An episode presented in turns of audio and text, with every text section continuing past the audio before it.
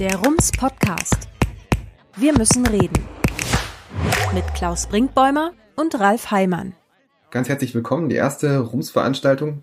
Ähm, äh, das neue Format, das wir, das wir hier planen. Äh, eigentlich hatten wir das alles anders geplant. Wir wollten zusammensitzen und als das nicht ging, hatten wir gedacht, wir könnten wenigstens zu zweit zusammensitzen und das alles übertragen, aber das geht ja jetzt auch nicht. Jetzt müssen wir mit dieser Zoom-Veranstaltung vorlieb nehmen, aber das ist ja ähm, irgendwie auch ein ganz interessantes Experiment.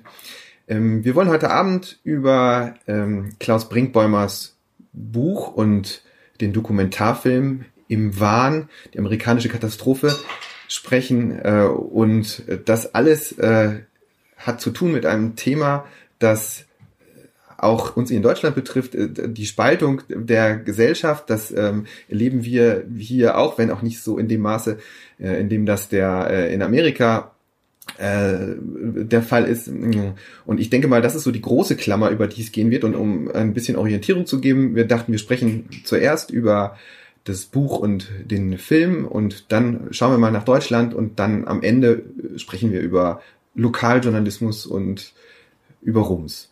Ja, ich würde sagen, dann fangen wir am besten an mit äh, der Geschichte des Buches und, und des Films. Ungefähr vor zwei Jahren habt ihr das geplant. Du bist 2018, glaube ich, in die USA gegangen in, und äh, hattest da diesen Plan. Und vielleicht magst du die Geschichte des Buches und äh, des, des Filmes kurz erzählen. Ja, es fing, grüße dich Ralf und einen schönen Gruß in die Runde. Ich bin im Moment in Hamburg. Ich grüße also aus Hamburg in die Heimatstadt. Ähm, das, das Ganze begann, als, ähm, als ich beim Spiegel aufgehört habe und 2018, Ende 2018, im November oder Oktober, Ende Oktober, und dann in die USA gegangen bin und äh, Stefan Lambi, dem Filmemacher, Dokumentarfilmer, ein Projekt vorgeschlagen habe, das wir dann am Ende nicht umgesetzt haben, nämlich den Konkurrenzkampf von Washington Post und New York Times, der erbittert geführt wird. Die beiden großen Zeitungen der USA, die sich äh, 24 Stunden lang am Tag, also 24 Stunden am Tag, ähm, ja, in Wahrheit erbittert bekämpfen. Keiner gönnt dem anderen irgendeine Enthüllung. Die jagen sich gegenseitig die Kolleginnen und Kollegen ab. Äh, keiner gönnt dem anderen einen Preis. Die zitieren einander nur, wenn sie unbedingt müssen. Ähm, ich fand das spannend. Im Gespräch aber kamen Stefan und ich sofort darauf, es hat drei, vier Minuten gedauert, dass etwas anderes viel größer ist. Und das ist das Thema, bei dem wir gelandet sind. Das ist die Spaltung der USA die sich auch in der Medienwelt ähm, abbildet und möglicherweise sogar dort begann. Das war jedenfalls unsere Arbeitsthese. Ja, die Spaltung, die die sich heute zeigt in Fox News auf der einen Seite des Spektrums. Fox News ist ein sehr sehr konservativer Fernsehsender, der Rupert Murdoch und der Murdoch-Familie gehört, ähm, in den 90er Jahren gegründet wurde, weil es keinen konservativen Nachrichtensender in den USA gab. Die Murdochs haben da eine Lücke gesehen. Die sind eigentlich Australier und Rupert Murdoch hat sich einbürgern lassen, um Fox News gründen zu können und CNN und MSNBC auf der anderen Seite des Spektrums. Dazwischen ist nichts in der amerikanischen Fernsehwelt. Damit haben wir angefangen und dann waren wir ganz schnell bei dem Dreieck ähm, Weißes Haus, weil Trump ähm, mit den Medien agierte wie kaum ein Präsident vor ihm. Weißes Haus, Fox News, CNN. In diesem Dreieckspiel sollte sich das abspielen, was wir dort recherchieren wollten. Und über die Recherche kamen wir dann zum eigentlichen Thema, was glaube ich auch das wirklich Spannende für ein Gespräch wie dieses hier ist, Polarisierung. Was macht das mit einer Gesellschaft, wenn sie aus verschiedenen Gründen ja dysfunktional wird und ein wesentlicher Grund ist die Medienwelt. Ja, wenn die Wirklichkeit nicht mehr erkennbar ist, weil unterschiedliche Wirklichkeiten, der Plural ist wichtig, äh, abgebildet werden. Wenn das am Ende dann dazu führt, dass eine Gesellschaft sich nicht mehr darauf verständigen kann, was ist jetzt wahr? Und dann auch nicht mehr in der Lage ist, ähm, Strategien zu entwickeln. Wir kommen darauf sicher noch. Ja? Covid-19 ist ein Beispiel. Wir werden das sicherlich noch im, im Detail diskutieren. Das ist das, womit wir uns beschäftigt haben, zwei Jahre lang. Ähm, und Buch und Film waren dann das Ergebnis. Ähm, ihr habt euch gegen einen Sprecher aus dem Off entschieden. Äh, warum habt ihr das gemacht? Weil wir nicht das machen wollten, was wir in Amerika immer erleben, dass nämlich ähm, CNN oder Fox News ihren Zuschauerinnen und Zuschauerinnen erzählen, was diese zu denken haben. Ja? Ähm, wir haben tatsächlich geglaubt, dass Bilder und äh, die, die Aussagen unserer Interviewpartner und Interviewpartnerinnen genügen würden. Und das ist bei der ARD nicht so ganz einfach durchzusetzen, weil, weil das natürlich etwas konventioneller ist, wenn man, wenn man mit Erzählerstimme arbeitet, dann, dann erschließen sich Dinge etwas einfacher und direkter. Aber wir, wir hatten den, den, den Glauben, das funktioniere auch so. Und ich glaube, dass, dass es auch so funktioniert. Ja, das, was wir da jetzt gerade gesehen haben am Anfang, das ist ja das Ergebnis einer relativ langen Entwicklung. Du hast vor kurzem mal in einem Interview gesagt, du beschäftigst dich jetzt, glaube ich, mit diesem Thema, ähm, mit der Spaltung der amerikanischen Gesellschaft und mit allem, was damit zu tun hat, seit längerem. Ich glaube, du hast da von einer, einer Titelgeschichte im Jahr 2004 geschrieben, ge, äh, ge, erzählt, die du mal geschrieben hast. Da ging es um George W. Bush und, äh, und John Kerry, die im Präsidentschaftswahlkampf gegeneinander angetreten sind. Und ähm, die, diese, dieses Phänomen, das reicht ja noch viel weiter zurück. Also das hat ja seine Ursache nicht erst im Jahr 2016 mit der Wahl von äh, Donald Trump. Magst du das vielleicht mal kurz erklären? Denn was man mitbekommt, ist ja immer äh, nur dieser Ausschnitt, den man im Moment sieht, äh, dieses, ähm, diese, dieses große Chaos in den USA. Aber was man vielleicht nicht versteht, ist, was dem Ganzen vorausgegangen ist. Na, es gibt ähm, drei wesentliche Ebenen. Das eine ist die juristische, dann natürlich die politische und dann kommt die, die Ebene der Medien hinzu. Wenn wir mal auf der juristischen beginnen, die USA haben zwei Entscheidungen getroffen, die ich für fatal halte. Eine ist die Abschaffung der ähm, sogenannten Fairness Doctrine, die 1949 nach dem Zweiten Weltkrieg äh, begründet worden war. Die Fairness Doctrine verlangte von Medien, dass die Gegenseite immer zu Wort zu kommen habe, dass äh, fair, das sagt der Begriff Fairness Doctrine, zu berichten sei, ähm, vor allem, dass alle Seiten abzubilden seien. Und im Zuge der Deregulierungen der Reagan-Ära wurde das 1987 abgeschafft. Seitdem gilt dieses Gesetz nicht mehr und wir kommen gleich zur Entwicklung auf der Medienseite, die daraus hervorging. Ja, das zweite ist die sogenannte Section 230. Davon werden viele unserer ähm, Zuschauer und Zuschauerinnen, Zuhörer und Zuhörerinnen schon mal gehört haben. Section 230, ganz kurz zusammengefasst, befreit soziale soziale Medien wie Facebook und Twitter von der Verantwortung im presserechtlichen Sinne. Das heißt, die sind nach äh, Definition dieser Section 230 keine Medienunternehmen. Die sind äh, bloße Publisher und nach amerikanisch, das ist das amerikanische Wort. Das heißt, äh, Facebook ist nicht für das verantwortlich, was auf den Seiten steht. Ähm, ich halte das für fatal. Es ist schon klar, dass es pragmatisch oder im praktischen Sinne schwierig wäre, Facebook für jeden Post verantwortlich zu machen, aber Facebook davon freizusprechen, überhaupt nur irgendeine Verantwortung zu haben, bedeutet halt auch, dass Algorithmen so angelegt sein können, dass Lügen und Hass, Verleumdung jeglicher Art äh, eher belohnt werden als eine nüchterne, faktengetreue Berichterstattung, weil diese Lügen bei mehr Leuten auf die Bildschirme Bildschirme gelangen, weil sie mehr, ich rutsche jetzt so ins Englische, geshared und, äh, und geliked werden. Das sind ja die Begriffe, ähm, das verselbstständigt sich, ja. Das ist ein Perpetuum mobile, das ist eine sich selbst erfüllende Prophezeiung. Ähm, diese Dinge funktionieren und es gibt längst viele, viele Unternehmen, die genau darauf ihren Geschäftszweck aufgebaut haben, weil sie bei Facebook mit Lügen ähm, Traffic generieren, lügen sie und erfinden und äh, denunzieren und wissen, dass das funktioniert. Das ist ein Ergebnis der äh, Section 230. Spannend ist die, oder genauso spannend ist die Spaltung in der politischen Welt. Die USA haben eine Geschichte der Gewalt. Es ist nicht so, dass das in den letzten Jahrzehnten oder unter Trump äh, begonnen habe. Wenn man ganz weit zurückgeht, ähm, die Entdeckung, die sogenannte oder die Eroberung des Landes waren natürlich gewaltsam. Es gab die Sklaverei, es gab den Bürgerkrieg.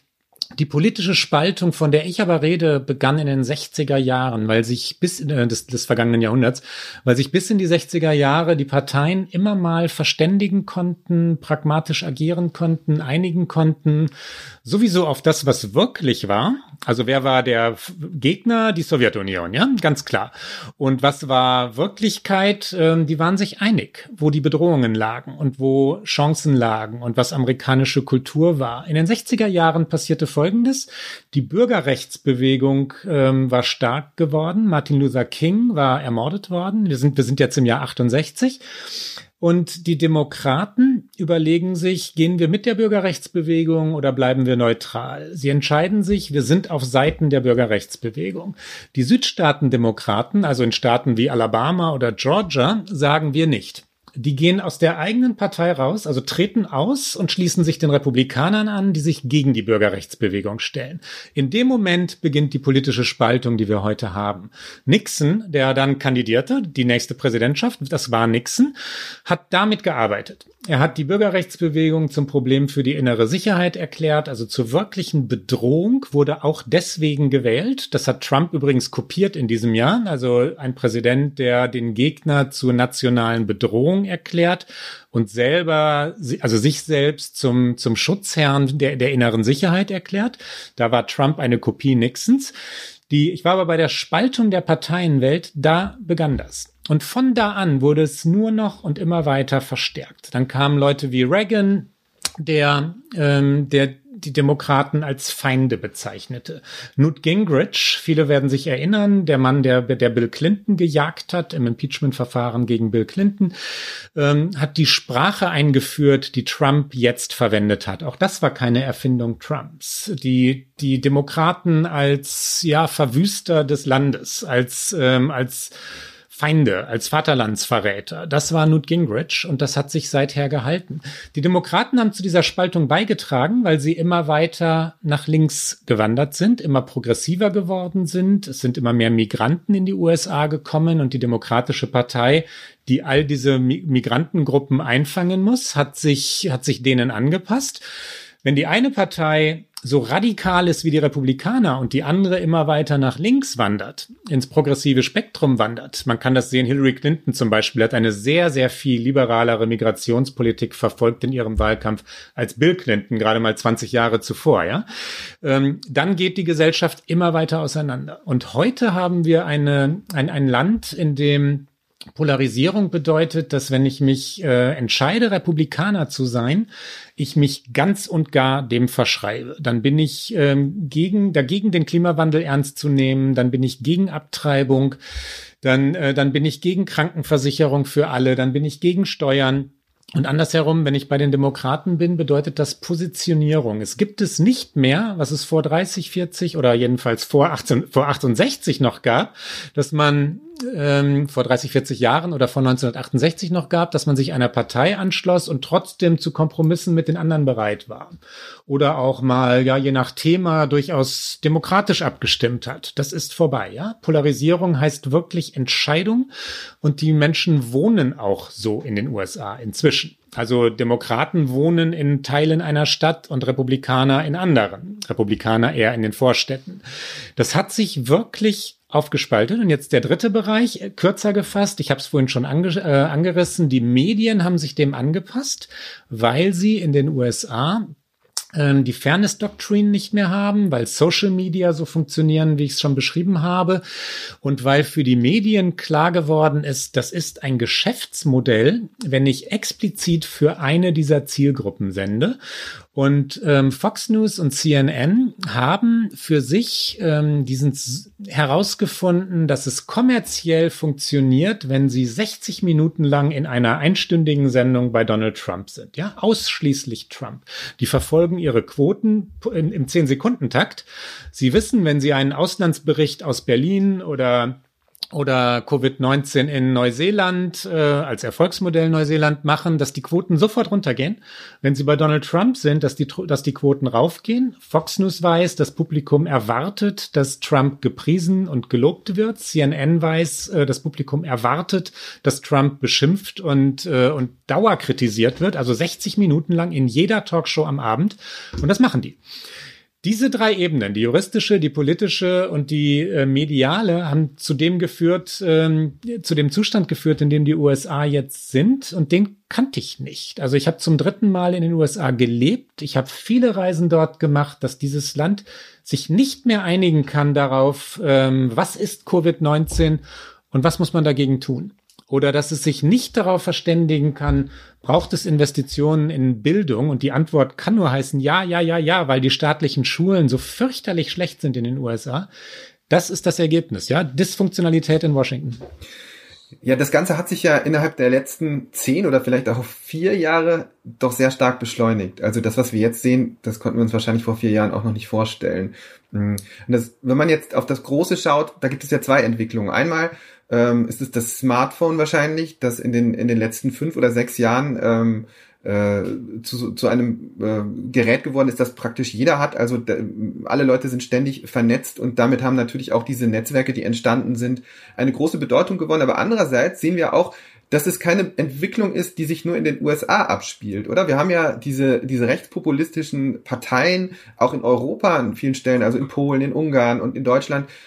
Kannst du da einen, einen Zusammenhang erkennen und vielleicht auch erklären?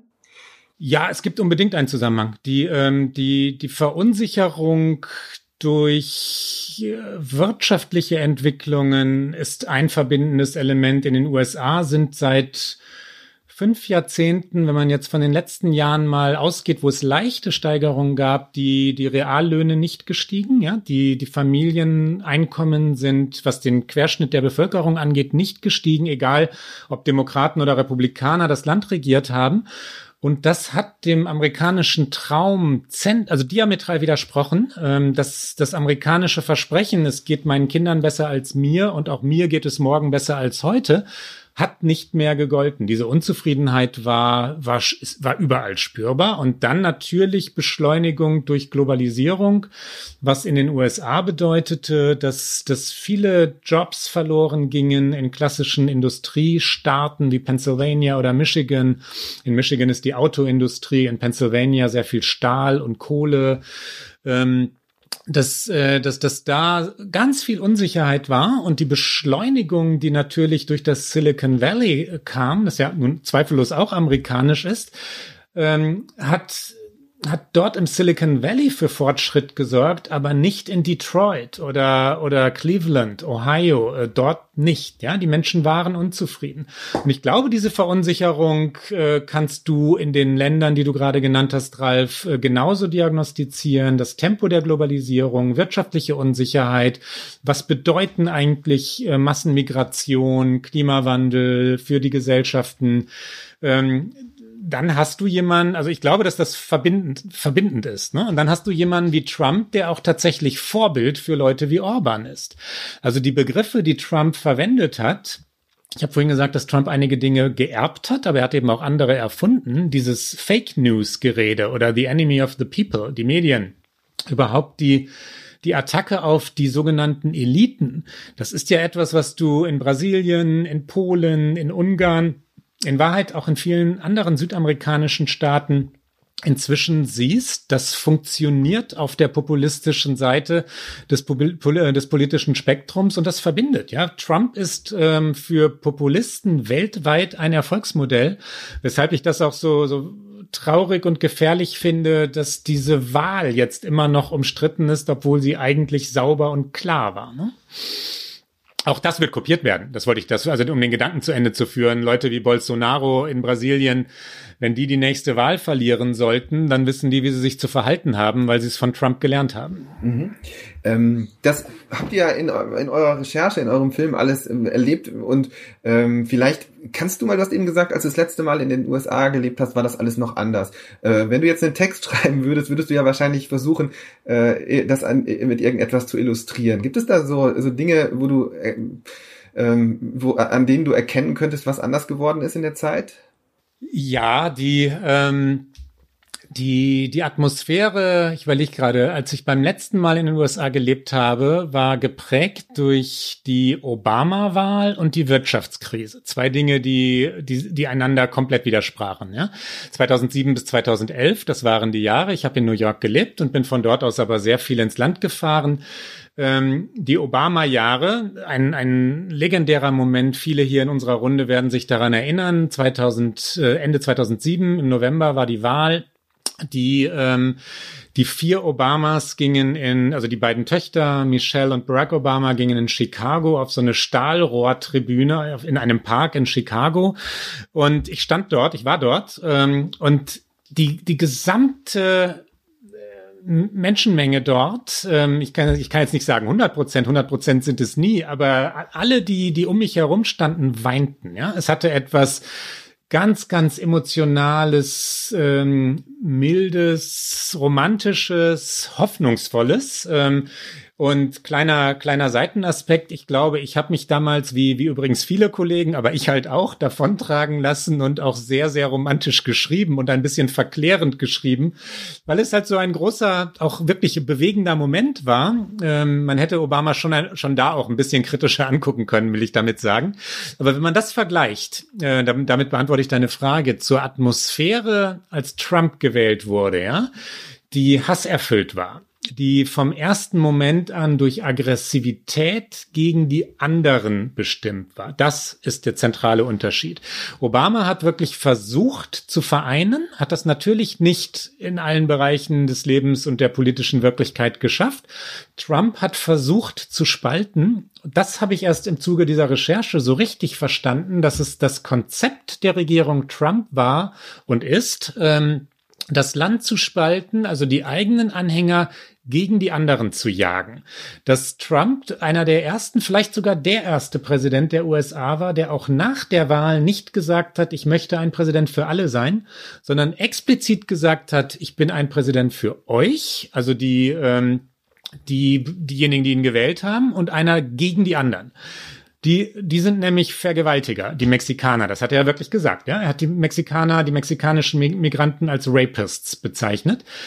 Ganz zentraler Unterschied. Die, ähm, die Wirtschaftskrise damals, äh, 2007, 2008 übrigens, ist ein weiterer ganz wesentlicher Grund für das, was du vorhin gefragt hast, Ralf. Ähm, warum diese Unzufriedenheit? Warum diese Wut? Was verbindet es? Die Wirtschaftskrise hat dazu geführt, dass Millionen von Menschen ihre Häuser verloren haben, während die Banken der Wall Street als systemrelevant eingestuft wurden und gerettet wurden. Und das war die Obama-Regierung. Ein, ähm, ein, so wie es intoniert wurde und dann auch so wie es durchgeführt wurde, schwerer Fehler. Es ist, ich sage jetzt nicht, dass man alle Banken hätte sterben lassen sollen, aber für die, ähm, für die Balance der Gesellschaft war es schreiend ungerecht, ähm, wie viel Geld Richtung Wall Street ging und wie wenig Geld zu den Familien ging. Das hat Trump hervorgebracht und das ist einer der zentralen Fehler Obamas. Wir haben hier ähm, ganz kurzer Kommentar zwischendurch, schon einige Fragen. Die zu Deutschland würde ich noch zurückstellen. Also ich hatte ja gesagt, wir, wir würden uns jetzt erstmal äh, um die USA kümmern und dann äh, nachher ähm, um, um Deutschland. Wir haben aber jetzt eine Frage hier von Rainer Bode, der fragt, wie groß äh, spielt die, welche Rolle spielt die Enttäuschung, dass Obama vieles nicht erreicht hat ähm, bei der Wahl von Trump? Ähm, es gibt das spielt eine Rolle. Es ist nicht zentral, es spielt aber eine Rolle. Es gibt einige Menschen, die Obama gewählt haben, vielleicht sogar zweimal Obama gewählt haben und dann Trump gewählt haben. Was ich schwer nachvollziehbar finde, aber es sind nicht wenige. Und das sind Leute, die die gedacht haben, Obama würde wirklich einen Wandel nach Washington bringen. Das ist ein zentrales Motiv für viele amerikanische Wähler und Wählerinnen kommt jemand von außen und verändert er dieses korrupte oder scheinbar korrupte Washington? Ist er nicht Teil des ähm, sogenannten Deep State, wie Trump es genannt hat, oder Klüngel, würde man im Deutschen sagen? Das Versprechen hat Obama gegeben und er wurde dann schnell, also weil er aus Chicago kam, junger Senator war, ähm, konnte er dieses Versprechen glaubhaft geben. Und dann haben viele Menschen aber gedacht, der ist viel zu schnell Teil des Establishments geworden. Und jetzt wählen wir einen, der so richtig von außen kommt und nochmal und noch mal sehr viel brachialer dieses verrottete, ich zitiere jetzt ja, Washington äh, durchmischt. Das war die Erwartung an Trump. Ich glaube, andere Dinge sind wichtiger, dass nach einem schwarzen Präsidenten ausgerechnet Trump gewählt wurde, der ähm, in seiner Vergangenheit sich des Öfteren rassistisch geäußert hat, der in seinen New Yorker Häusern Vermietungen an Schwarze, an Afroamerikaner untersagt hat. Da gab es Rechtsstreitigkeiten, er ist verurteilt worden, deswegen wegen Diskriminierung. Das ist kein Zufall, ne? Dass das ein, ein Gegenschlag war. Es gab in Amerika schon sehr oft die Pendelbewegungen, dass äh, nach einem sehr liberalen Präsidenten das genaue Gegenstück gewählt wurde und nach einem schwarzen Präsidenten ein Präsident, äh, ich sage jetzt mal von Rassisten, das heißt nicht, dass alle Wähler Trumps Rassisten seien, aber einige, ganz gewiss, äh, gewählt wird, ist kein Zufall. Dass die ähm, weißen Männer, vor allem natürlich nicht nur, in Staaten wie Pennsylvania, den vorhin genannten Industriestaaten, Pennsylvania, Michigan, Trump gewählt haben, hat auch mit Obama zu tun. Ob Obama und überhaupt die Demokraten wurden sehr schnell als zu elitär verstanden. Das ist ja auch etwas, was man nach Deutschland holen kann. Ähm, sind die Parteien verbunden mit den Wählerinnen und Wählern? Werden sie als glaubwürdig gesehen oder werden Populisten deswegen gewählt, weil die etablierten Parteien das Image haben, zu elitär zu sein? Das haben die Demokraten zugelassen. Obama, Hillary Clinton, die haben das tatsächlich nicht wirklich gesehen. Also, dass Hillary Clinton in Michigan und Wisconsin so gut wie keinen Wahlkampf geführt hat, ist dadurch bestraft worden, dass sie dort nicht gewählt wurde und dort hat Trump die Wahl gewonnen. Ganz, ganz schwere taktische Fehler. Sie war einfach nicht anwesend, ja, in diesen, in diesen Industriestaaten. Und ähm, dieses Image, die Demokraten sind die Liberalen, die nur auf die Klimabewegung achten, nur an den Küsten, also Silicon Valley oder an der Ostküste New York, Washington, Boston äh, präsent sind sind, das hat Trump ausgenutzt und das hat er auch geschickt gesehen. Der hat ja politische Begabung und natürlich Gespür. Ist es denn tatsächlich so, dass, also das ist ja die Frage, im Moment, ähm, auch in eurem Podcast habt ihr euch mit der Frage beschäftigt, also äh, ich möchte nochmal darauf hinweisen, also wer sich für das Thema interessiert, Okay America, ähm, ein, ein Podcast, der, äh, in dem es darum geht, Amerika zu erklären, also auch all das über das, was wir gerade sprechen. Äh, und da geht es dann jetzt auch, nachdem man diesen Präsidenten nun vier Jahre lang kennengelernt hat, am Ende um, um Fragen wie, weiß der, dass er die Wahl verloren hat? Also äh, man, man, das ist ja, ähm, es ist also schon für, für Menschen, die jetzt nichts damit zu tun haben, schwer äh, heraus äh, nicht mitzubekommen, dass er die Wahl verloren hat. Ähm, aber äh, die Frage, die sich dann anschließt, ist ja direkt, ähm, was ist denn ähm, äh, äh, also ist ein Teil der Erklärung könnte die Psyche sein von, von Donald Trump, ob es nun äh, etwas Pathologisches ist oder nicht, es ist ein auffälliges Verhalten äh, und das andere ist eine gesellschaftliche Entwicklung. Also ähm, man kennt das ja so von Organisationen, dass sich, dass sich ähm, so äh, Verhaltensweisen, Kommunikationsstrukturen ähm, der Chefs äh, auf die ganze Organisation übertragen. Also hat sich ähm, das, das Land jetzt einfach von diesem Menschen mit einer relativ auffälligen Psyche anstecken lassen oder stecken dahinter Strategen? Das mag man ja manchmal gar nicht so richtig glauben. Ähm, äh, dass das alles geplant ist, weil es ja doch sehr erratisch ist und dann passiert wieder dies und das und es wird bekannt, dass auch seine Berater damit nicht gerechnet haben. Kannst du das vielleicht ein bisschen ähm, ja. so auseinanderklamüsern, äh, bevor ich mich dann den anderen Fragen, die hier gerade noch gestellt äh, worden sind, widme? Total interessante Frage, gute Frage, Ralf. Ähm, da du den Podcast genannt hast, Okay America, möchte ich unbedingt meine Co-Moderatorin Rika Havertz nennen, weil das eine Teamproduktion ist und äh, und 50-50 gemeinsam erstellt wird. Ähm, die die ja, psychologische Seite ist natürlich interessant und ich hüte mich aber immer davor oder oft davor, manchmal, manchmal trägt es mich davon, ähm, Trump zu, aus der Ferne analysieren zu wollen. Ja, der, ähm, der lädt natürlich dazu ein, weil alles so auffällig ist und so laut und so dröhnend ist. Aber die, ähm, gleichzeitig äh, die Gefahr liegt natürlich darin, dass es, äh, dass man aus der Ferne auch auch wirklich schlicht und einfach unseriös ist. Der hat ähm, einige Dinge, die man, glaube ich, wirklich sagen kann, ähm, also, weil es reichlich Belege dafür gibt. Trump hat ein Gespür dafür, wie er Mehrheiten äh, organisieren kann, wie er, wie er Menschen begeistern kann, wie er Schwächen anderer sehen kann. Und das ist ein Gespür, das Politiker brauchen. Und darüber spotte ich nicht. Das muss man auch anerkennen. Man wird nicht amerikanischer Präsident, wenn man nichts kann. Ne? Das, ähm, äh, ich glaube, dass Trump unterschätzt wird, auch jetzt noch unterschätzt wird.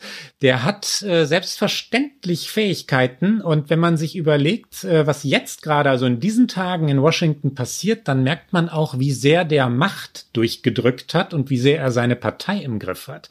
Dass also jetzt gerade, Entschuldigung, die Senatoren und die Abgeordneten im Repräsentantenhaus Trumps Trumps Erzählung vom Wahlbetrug mittragen, mehrheitlich mittragen, obwohl er vor inzwischen, glaube ich, 50 Gerichten oder in 50 Prozessen ausnahmslos abgeblockt wurde. Ausnahmslos wurde gesagt, Klage abgewiesen, weil es keine Belege gibt. Es gibt keine Belege für systematischen Wahlbetrug. Es gibt hier und da mal eine Stimme, die nicht zuzuordnen ist oder eine Unterschrift, die nicht zuzuordnen ist oder hier in Pennsylvania mal einen, einen Toten, der gewählt hat, aber einen, ja, oder drei äh, doppelte Stimmzettel oder so oder so. Aber es gibt nirgendwo systematischen Wahlbetrug um jetzt den Satz wieder aufzunehmen, dass Trump das geschafft hat, die Partei mitzunehmen, dass diese Partei sagt, ähm, wir unterstützen unseren Präsidenten bei all diesen Klagen gegen die Wahl und wir akzeptieren Joe Biden nicht als legitimen Präsidenten, obwohl Joe Biden inzwischen sieben Millionen Stimmen Vorsprung hat und bei den Wahlleuten, um die es ja geht, einen nicht einholbaren Vorsprung auf Trump. Ja, das ist, äh, das ist völlig klar, dass Joe Biden am 20. Januar als Präsident vereidigt werden wird. Das zeigt aber, welche Durchsetzungskraft Trump hat. Und das zeigt auch, zu welcher Realitätsverweigerung die Republikaner bereit sind. Der hat ähm, mit seiner, mit seiner Leugnung von Wirklichkeit ähm, auf so vielen Ebenen Erfolg gehabt, dass er inzwischen mit nahezu jeder Geschichte durchkommt, dass Covid-19 eine Erfindung der Demokraten sei. Democratic Hoax, ja, demokratischer Schwindel, ist ein Trump-Zitat der ersten Corona-Wochen. Dass der Klimawandel eine Erfindung sei äh, ist eine Trump-Erzählung, weshalb er aus dem Pariser Klimaabkommen ausgestiegen ist. Dass die Wahl durch Betrug an Joe Biden gegangen ist, hat Trump schon vor der Wahl vorbereitet. Da hat er die Geschichte erzählt, wenn wir oder wenn ihr, liebe Wähler und Wählerinnen, diese Wahl verliert, dann kann das nur durch Betrug geschehen. Ansonsten würden wir gewinnen. Das ist ja klar. Diese Geschichte hat er auf jeder Wahlveranstaltung erzählt und das hält er durch. Und das wirklich Verblüffende ist, dass 40 Prozent ähm, 40 Prozent, ja, der Bevölkerung und die Mehrheit der Republikaner, 60 Prozent, 65 Prozent Trump glauben. Die glauben inzwischen, das war Wahlbetrug. Es gibt Medien, Newsmax ist so eines, äh, ein Fernsehsender, die, die jetzt groß geworden sind, weil sie explizit erkannt haben, dass diese Erzählung, Trumps Erzählung vom Wahlbetrug, sie groß macht. Also die, oder ja, doch, Großmacht. Das ähm, Newsmax war ein Sender, den so 40.000 Zuschauer gesehen haben. Das war eine durchschnittliche Zuschauerrate. Und jetzt sind die weit über einer Million. Die haben ihr Publikum vervielfacht, weil sie rechts von Fox News diese Geschichte erzählen. Trump hat durch Wahlbetrug die Wahl verloren, von der sie wissen, dass sie falsch ist. Aber es ist ein Geschäftsmodell. Sie werden in die Kabelnetze der USA eingespeist, weil das Publikum ja Newsmax sehen will.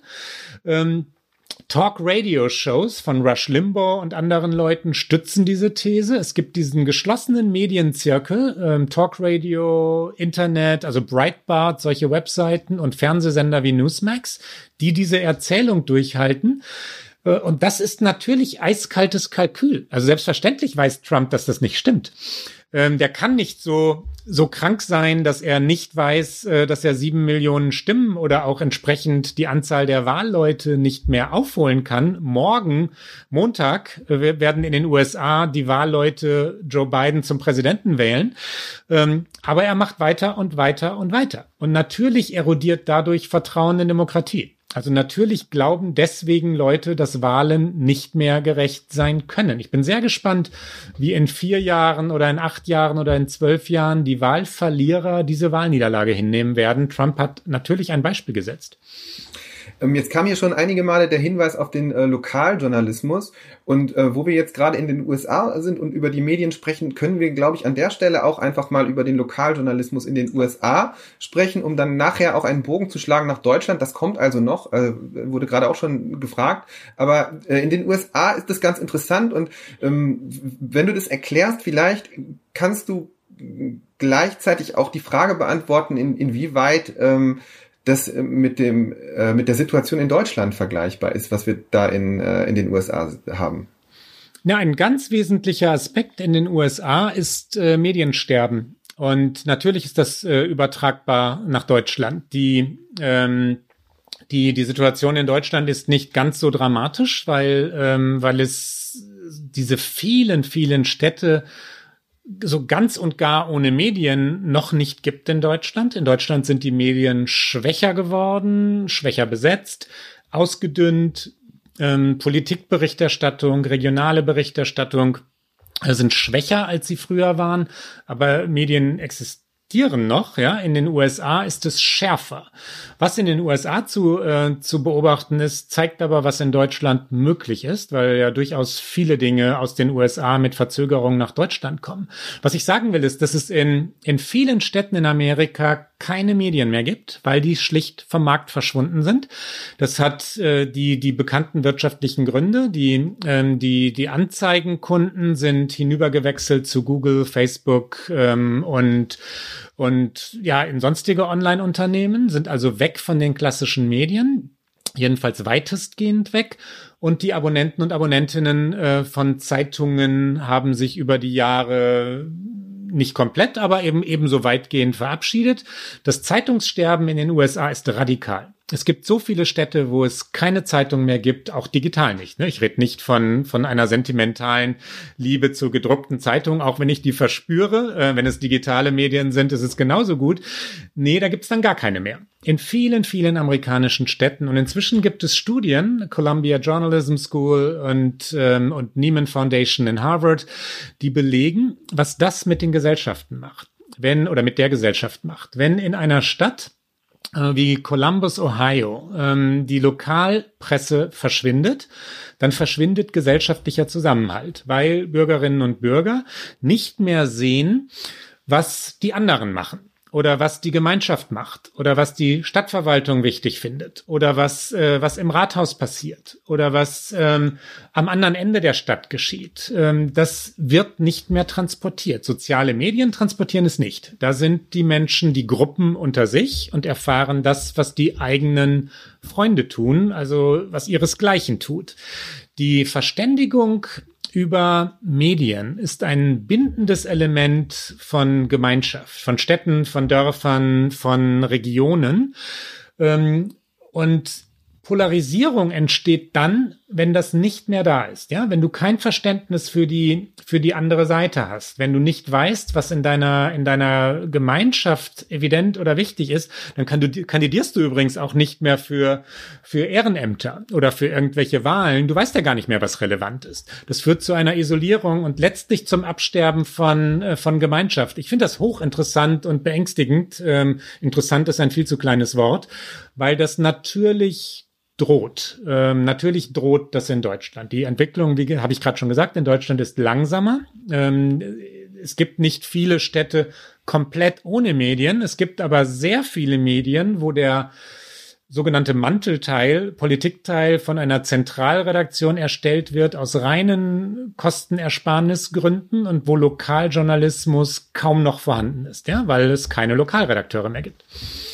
Ja, und ist, also äh, wer sich dafür interessiert, der, der äh, kann mal News Desert googeln und dann findet sich dieser Report, den äh, Klaus angesprochen hat, auf einer Seite. Da gibt's auch eine Grafik und da kann man sich anschauen, wie viele Zeitungen in den USA verschwunden sind. Dieser Report erscheint alle zwei Jahre und seit dem äh, letzten, äh, im Jahr 2018, sind 300 weitere Zeitungen äh, verschwunden. Was ich interessant fand, Zahl, ne? Mhm. was ich interessant fand in dem Report war, ähm, dass äh, an einer Stelle steht, dass, äh, dass viele Menschen diese wirtschaftliche Lage der Zeitung überhaupt nicht bewusst ist. Also die Zeitungen verschwinden, aber die Menschen wissen nicht darüber Bescheid, dass die Medien sich in dieser Situation befinden. Und dieses Unwissen, es ist vielleicht auch, ähm, das befördert eine andere Entwicklung, äh, diese Lücke, die die lokalen Medien hinterlassen in den USA, die wird ja teilweise gefüllt von Medien, die auf den ersten Blick aussehen wie journalistische Produkte, die aber keine sind. Ähm, kannst du das vielleicht auch kurz erklären? Also Stichwort Partisan Media?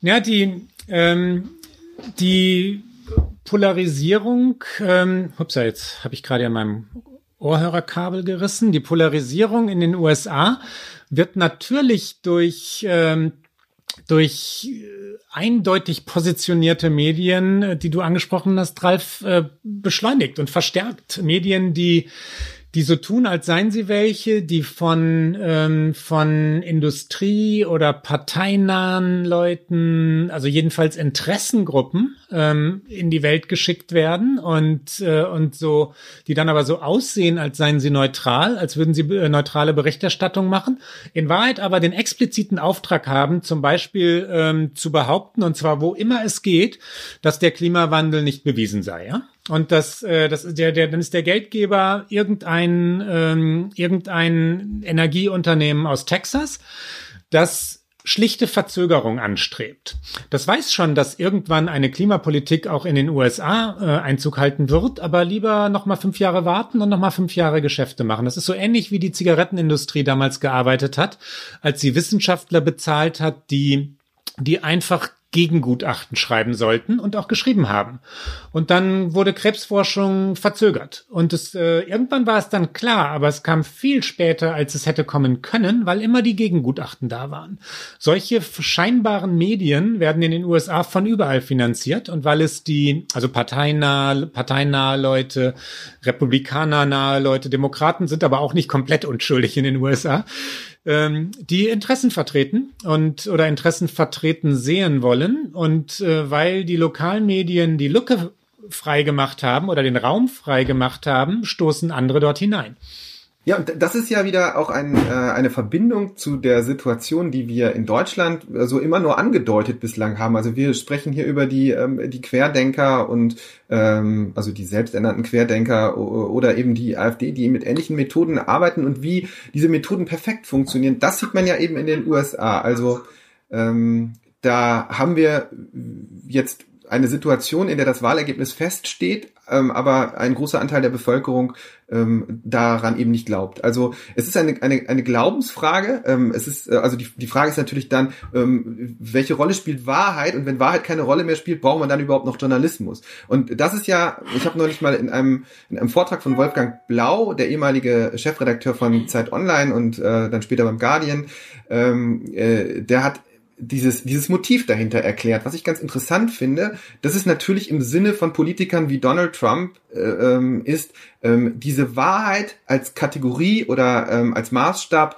irrelevant zu machen. Weil wenn die Wahrheit nicht mehr funktioniert, äh, oder wenn die Wahrheit keine Rolle mehr spielt, dann kann man auch niemanden mehr dadurch beschämen, dass man, dass man äh, Dinge veröffentlicht, was Journalisten eben machen. Und wenn so etwas keine Rolle mehr spielt, die Wahrheit, dann spielt auch Moral keine Rolle und dann spielt auch die Würde keine Rolle mehr. Also so etwas, ähm, was wir jetzt gerade beobachten, wo die Frage ist, wird denn Donald Trump dann zur Amtseinführung von Joe Biden erscheinen, äh, was man sich ja nicht vorstellen kann, aber ähm, wir fragen uns, wir ähm, ist dem denn vielleicht gar nicht, also hat er gar kein Interesse daran, jetzt vielleicht würdevoll abzutreten. Das scheint er nicht zu haben, weil äh, für ihn diese Kategorie keine Rolle spielt. Es gibt ja für ihn offenbar nur zwei Kategorien, nämlich gewinnen oder verlieren. Und ähm, wenn man nun diese Wahrheit als äh, so ausgeschaltet hat praktisch, dann gilt das Recht des Stärkeren. Dann gewinnt der, der die Macht hat. Und ähm, ich finde das, das als Erklärung für das, was wir, was wir da sehen, äh, ganz plausibel. Ähm, äh, würdest du das auch so sehen? Ja, Trump hat, ja, ja, also Trump hat, du hast viele richtige Punkte angesprochen, Ralf. Trump hat ähm, 2016 äh, gleich zu Beginn seiner Amtszeit ähm, im Weißen Haus zusammengesessen mit Stephen Bannon, seinem damaligen Chefstrategen, ähm, die, die saßen im Oval Office und Bannon hat äh, Trump den Vorschlag gemacht, aus dem Wort Fake News und Enemy of the People eine richtige Kampagne zu machen. Ähm, Trump hat hingehört, der hatte den Begriff Fake News vorher schon mal verwendet, ja, im Wahlkampf war der schon aufgetaucht, aber es war vorher nicht strategisch eingesetzt worden.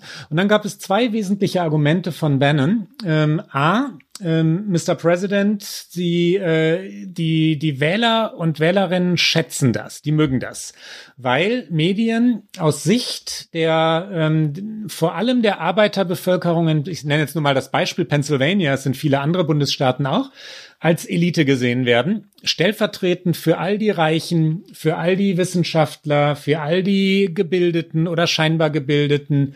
Ähm, die Medien sind Inbegriff des Elitären aus Sicht der Trump-Wählerschaft. Und es ist erwiesen, ich zitiere jetzt immer noch Bannon, wenn Sie, Mr. President, die Medien angreifen, jubeln Ihre Anhänger. Motiv A und Motiv B hast du gerade schon genannt, Ralf. Wenn Medien, die als Fake News äh, denunziert wurden, irgendetwas enthüllen, wer glaubt denen dann noch? Ne? Und Trump wusste, dass es eine Menge zu enthüllen gibt. Das ist, äh, das ist jetzt nicht von mir vermutet, sondern das ist äh, investigativ recherchiert und belegt äh, und von Bannon auch zugegeben, dass diese Überlegung strategischer Kern dieser Politik war.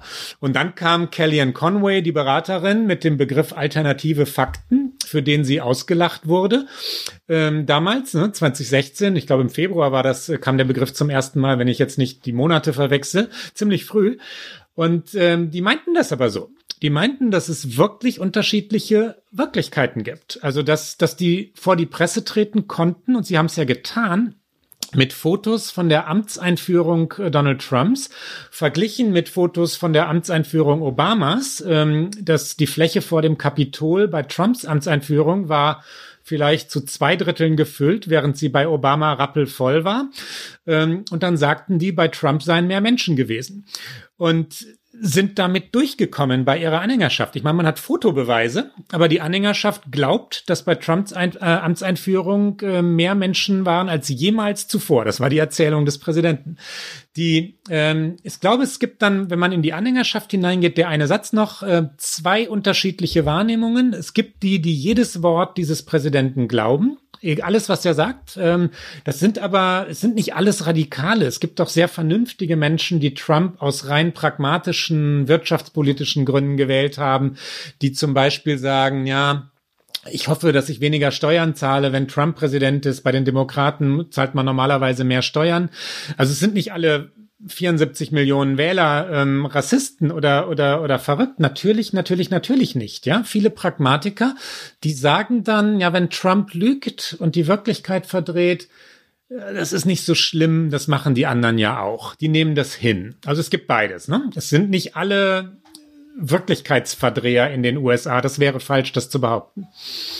Ja, ich muss noch eine Frage anschließen, glaube ich, bevor ich dann mich mal hier der Liste zuwende, der Fragen, die äh, ge gekommen sind. Und zwar, ähm, ihr habt mit in, für euren Film auch mit Marty Barron gesprochen, dem Chefredakteur der Washington Post. Die Washington Post hatte am Anfang einen Twitter-Account, wo sie sich vorgenommen hatten, äh, die Aussagen von äh, Donald Trump zu fact-checken.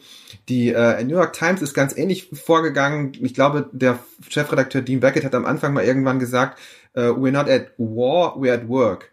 Und ähm, wie würdest du das, wie, wie würdest du das einschätzen, nachdem du dir das vier Jahre an, äh, angeschaut hast? Äh, haben die Medien eine Strategie gefunden, eine erfolgreiche Strategie gefunden, darauf zu reagieren? Also im Grunde sind sie einfach dabei geblieben, das zu machen, was sie tun.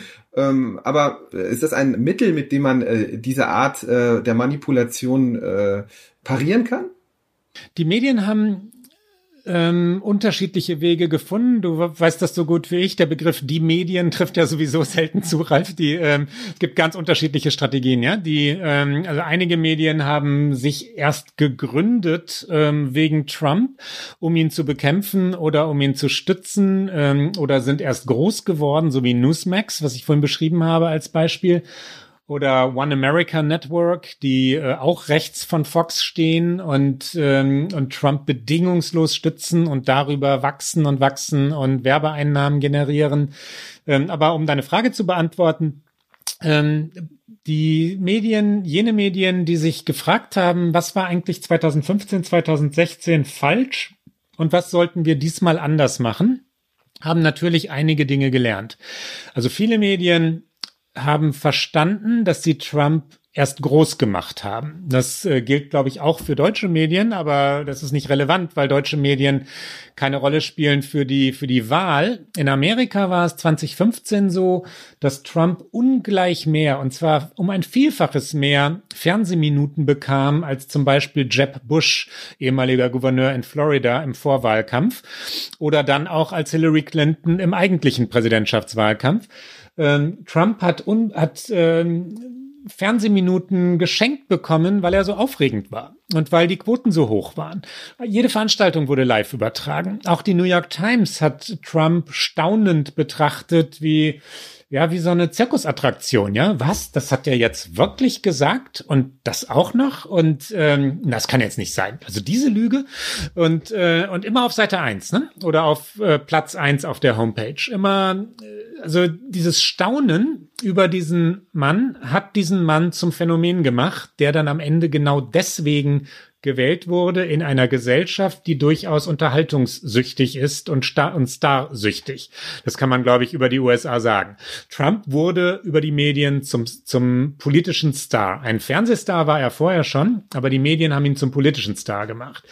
Das war diesmal anders. Die sind rausgegangen aus, ähm, also die Fernsehsender sind rausgegangen aus ähm, verlogenen Pressekonferenzen zu Covid-19 und haben dann Analysen dagegen gestellt, haben gesagt, wir zeigen euch nachher eine Zusammenfassung und, äh, und bewerten die Zitate des Präsidenten, aber lassen Sie uns bitte erstmal Fact-Checking betreiben, liebe Zuschauer. Ähm, das war tatsächlich ruhiger. Das gilt aber nicht für die vorhin schon einmal genannten Abend-Talkshows bei CNN und Fox News. Ich habe ganz zu Beginn äh, dieser Runde hier gesagt, äh, die wissen, 60 Minuten Trump in einer einstündigen Sendung funktionieren und Chris Cuomo von CNN oder Sean Hannity von Fox News machen genau das. Ne? Trump, Trump, Trump, Trump, weil es Quote bringt. Und ähm, haben die etwas gelernt? Nein, nein, nein, natürlich nicht. Die machen das Gleiche weiter. Ich würde jetzt mal hier in die Fragen schauen und das, äh, äh, da verlieren wir wahrscheinlich etwas den Faden, aber ich, vielleicht können wir einige davon auch schnell beantworten. Also zum Beispiel äh, die Frage, äh, ob die Aussicht besteht, dass das Wahlsystem äh, jetzt äh, geändert wird. Nein, leider nicht. Das Wahlsystem ist äh, aus vielen Gründen ungerecht. Es ist sehr kompliziert. Ich versuche es mal mal zusammenzufassen ähm, weil die USA nach und nach nach Westen erweitert wurden. Also ich bin jetzt bei der Gründung der USA, ja, und die und die Südstaaten und die Staaten im Westen immer mal auf Sezessionskurs waren, also Abspaltungskurs, ähm, wurden wurde das Wahlrecht zu deren Gunsten gebogen. Also Stimmen aus dem mittleren Westen, aus dem Landesinnern sind mehr wert als Stimmen der bevölkerungsreichen Küstenstaaten. Das merkt man bei Präsidentschaftswahlen, wo wo überproportional viele Wahlleute in kleinen Staaten, also nicht flächenmäßig kleinen, aber bevölkerungsmäßig kleinen Staaten wie South Dakota oder, oder Wyoming oder so, ähm, ähm, ich weiß jetzt nicht mehr, wie ich den Satz angefangen habe, ähm, zählen. Also die, die, die Sie wissen, was ich sagen will, ne? Die, die Stimmen dort, ähm, also die wenigen Leute haben mehr Macht als die vielen Leute in New York City. In New York braucht es sehr viel mehr Stimmen, um, äh, um Wahlleute in die Präsidentschaftswahl zu schicken. Noch viel schlimmer ist es bei der Senatswahl. Da ist es richtig schreiend ungerecht, weil jeder Bundesstaat zwei Senatoren und Senatorinnen benennt, insgesamt 50 Bundesstaaten, also 100 Abgeordnete im Senat. Und wenn Sie Wyoming Wyoming mit, äh, ich müsste es jetzt nachsehen, aber ungefähr 500.000 Einwohnern nehmen und Kalifornien ich glaube 40 Millionen, wenn ich es jetzt aus dem Kopf richtig, wenn ich es richtig in Erinnerung habe, dann ist das natürlich kein gerechtes System, dass Wyoming genauso zwei Senatoren hat wie Kalifornien. Ja, dass die, die Bundesstaaten äh, müssen berücksichtigt werden, wie in jedem föderalen System. Es dürfen nicht die Großstädte über das gesamte Land entscheiden, aber es müsste anders gewichtet sein, ähm, weil so es dazu kommt, dass Präsidentschaftskandidaten mit weniger Stimmen Präsident werden können. Das war bei Bush äh, gegen Gore so, das war bei Trump gegen Clinton so und das ist natürlich nicht gerecht, ja? Und es wird deshalb, um die Frage zu beantworten, nicht geändert werden, weil die Republikaner der eigenen Entmachtung zustimmen müssten. Sie profitieren davon, weil sie in jenen Staaten den Bevölkerungsarmen gewählt werden. Die Demokraten sind die Partei der Küstenstaaten, der bevölkerungsreichen Staaten. Die, Demo die Republikaner müssten im Kongress in beiden Kammern äh, zustimmen, weil eine Partei das nicht alleine herbeiführen kann. Es braucht große Mehrheiten ähm, für, für solche Ge Verfassungsänderungen. Äh, und dazu wird es nicht kommen. Die Republikaner werden niemals sagen, es ist aber fairer, wenn künftig die Demokraten regieren. Das wird nicht passieren. Ja, eine Frage, die sich, glaube ich, recht schnell beantworten lässt. Ähm, warum haben die Meinungsforschungsinstitute so sehr daneben gelegen? Sie wussten ja eigentlich was auf die Zukunft nach 2016. Die Trump-Wähler und Wählerinnen sind skeptisch, ähm, wenn es um Medien, Umfrageinstitute also eingeschlossen geht und beteiligen sich äh, nicht so sehr wie andere, zum Beispiel demokratische Wähler und Wählerinnen, bei eben jenen Umfragen. Ne? Das, ähm, das haben Meinungsforschungsinstitute irgendwie eingepreist aber dann doch nicht so richtig. Äh, es gibt einige Bundesstaaten, wo die Umfragen dem, dem Ergebnis entsprachen, aber wenn man ähm, nach Georgia oder in andere Bundesstaaten schaut, äh, lagen sie absurd weit neben der Realität.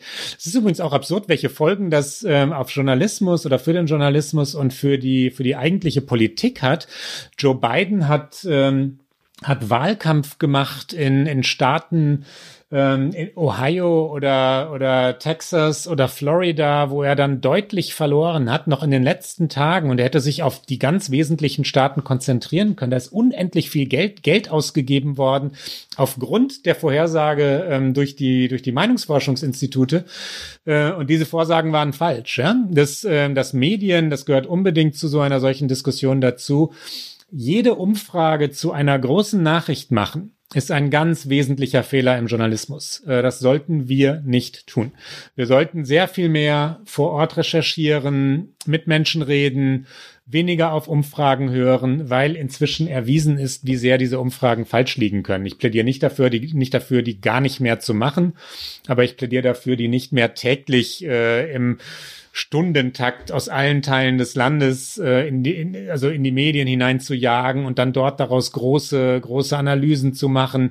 Und dann sieht man das Ergebnis äh, dieser Wahl. Das, das ist absurd, ja, wie sehr Florida zum Beispiel falsch vorhergesagt wurde und wie eindeutig Florida bei Trump war. Ich würde jetzt mal einige Fragen zusammenfassen, weil die sich alle ungefähr mit dem gleichen Thema beschäftigen. Ähm also was wir jetzt im Moment ja sehen, du hast es eben schon beschrieben, äh, ist eigentlich steht das Wahlergebnis fest, aber es gibt weiterhin sehr, sehr viele Republikaner, die dazu nichts sagen. Und ähm, die Frage ist ja, wie geht das jetzt weiter?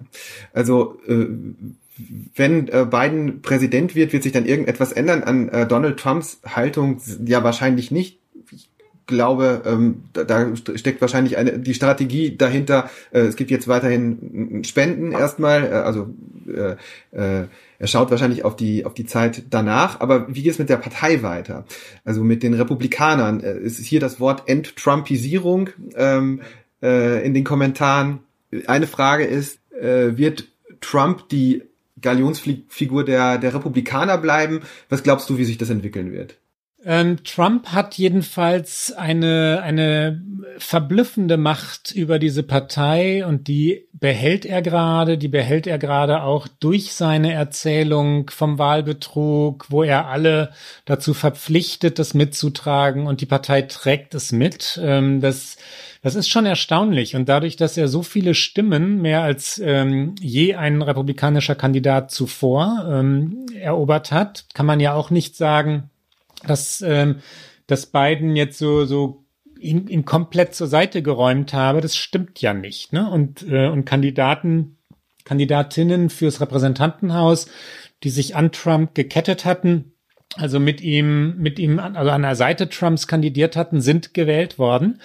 Ähm, die Strategie der Partei war erfolgreich. Die Hoffnung der Demokraten jedenfalls, dass Trump so richtig abgewählt würde und damit auch abgeräumt würde, äh, hat sich nicht erfüllt. Ähm, ob er in vier Jahren noch mal noch einmal antritt, äh, ist offen. Er kokettiert damit, er redet davon, aber er ist auch 74 Jahre alt und wenn er jetzt erstmal nach Florida geht, ähm, bin ich mir nicht sicher, dass er auch in drei Jahren noch Lust haben wird, wieder in die Politik zu gehen.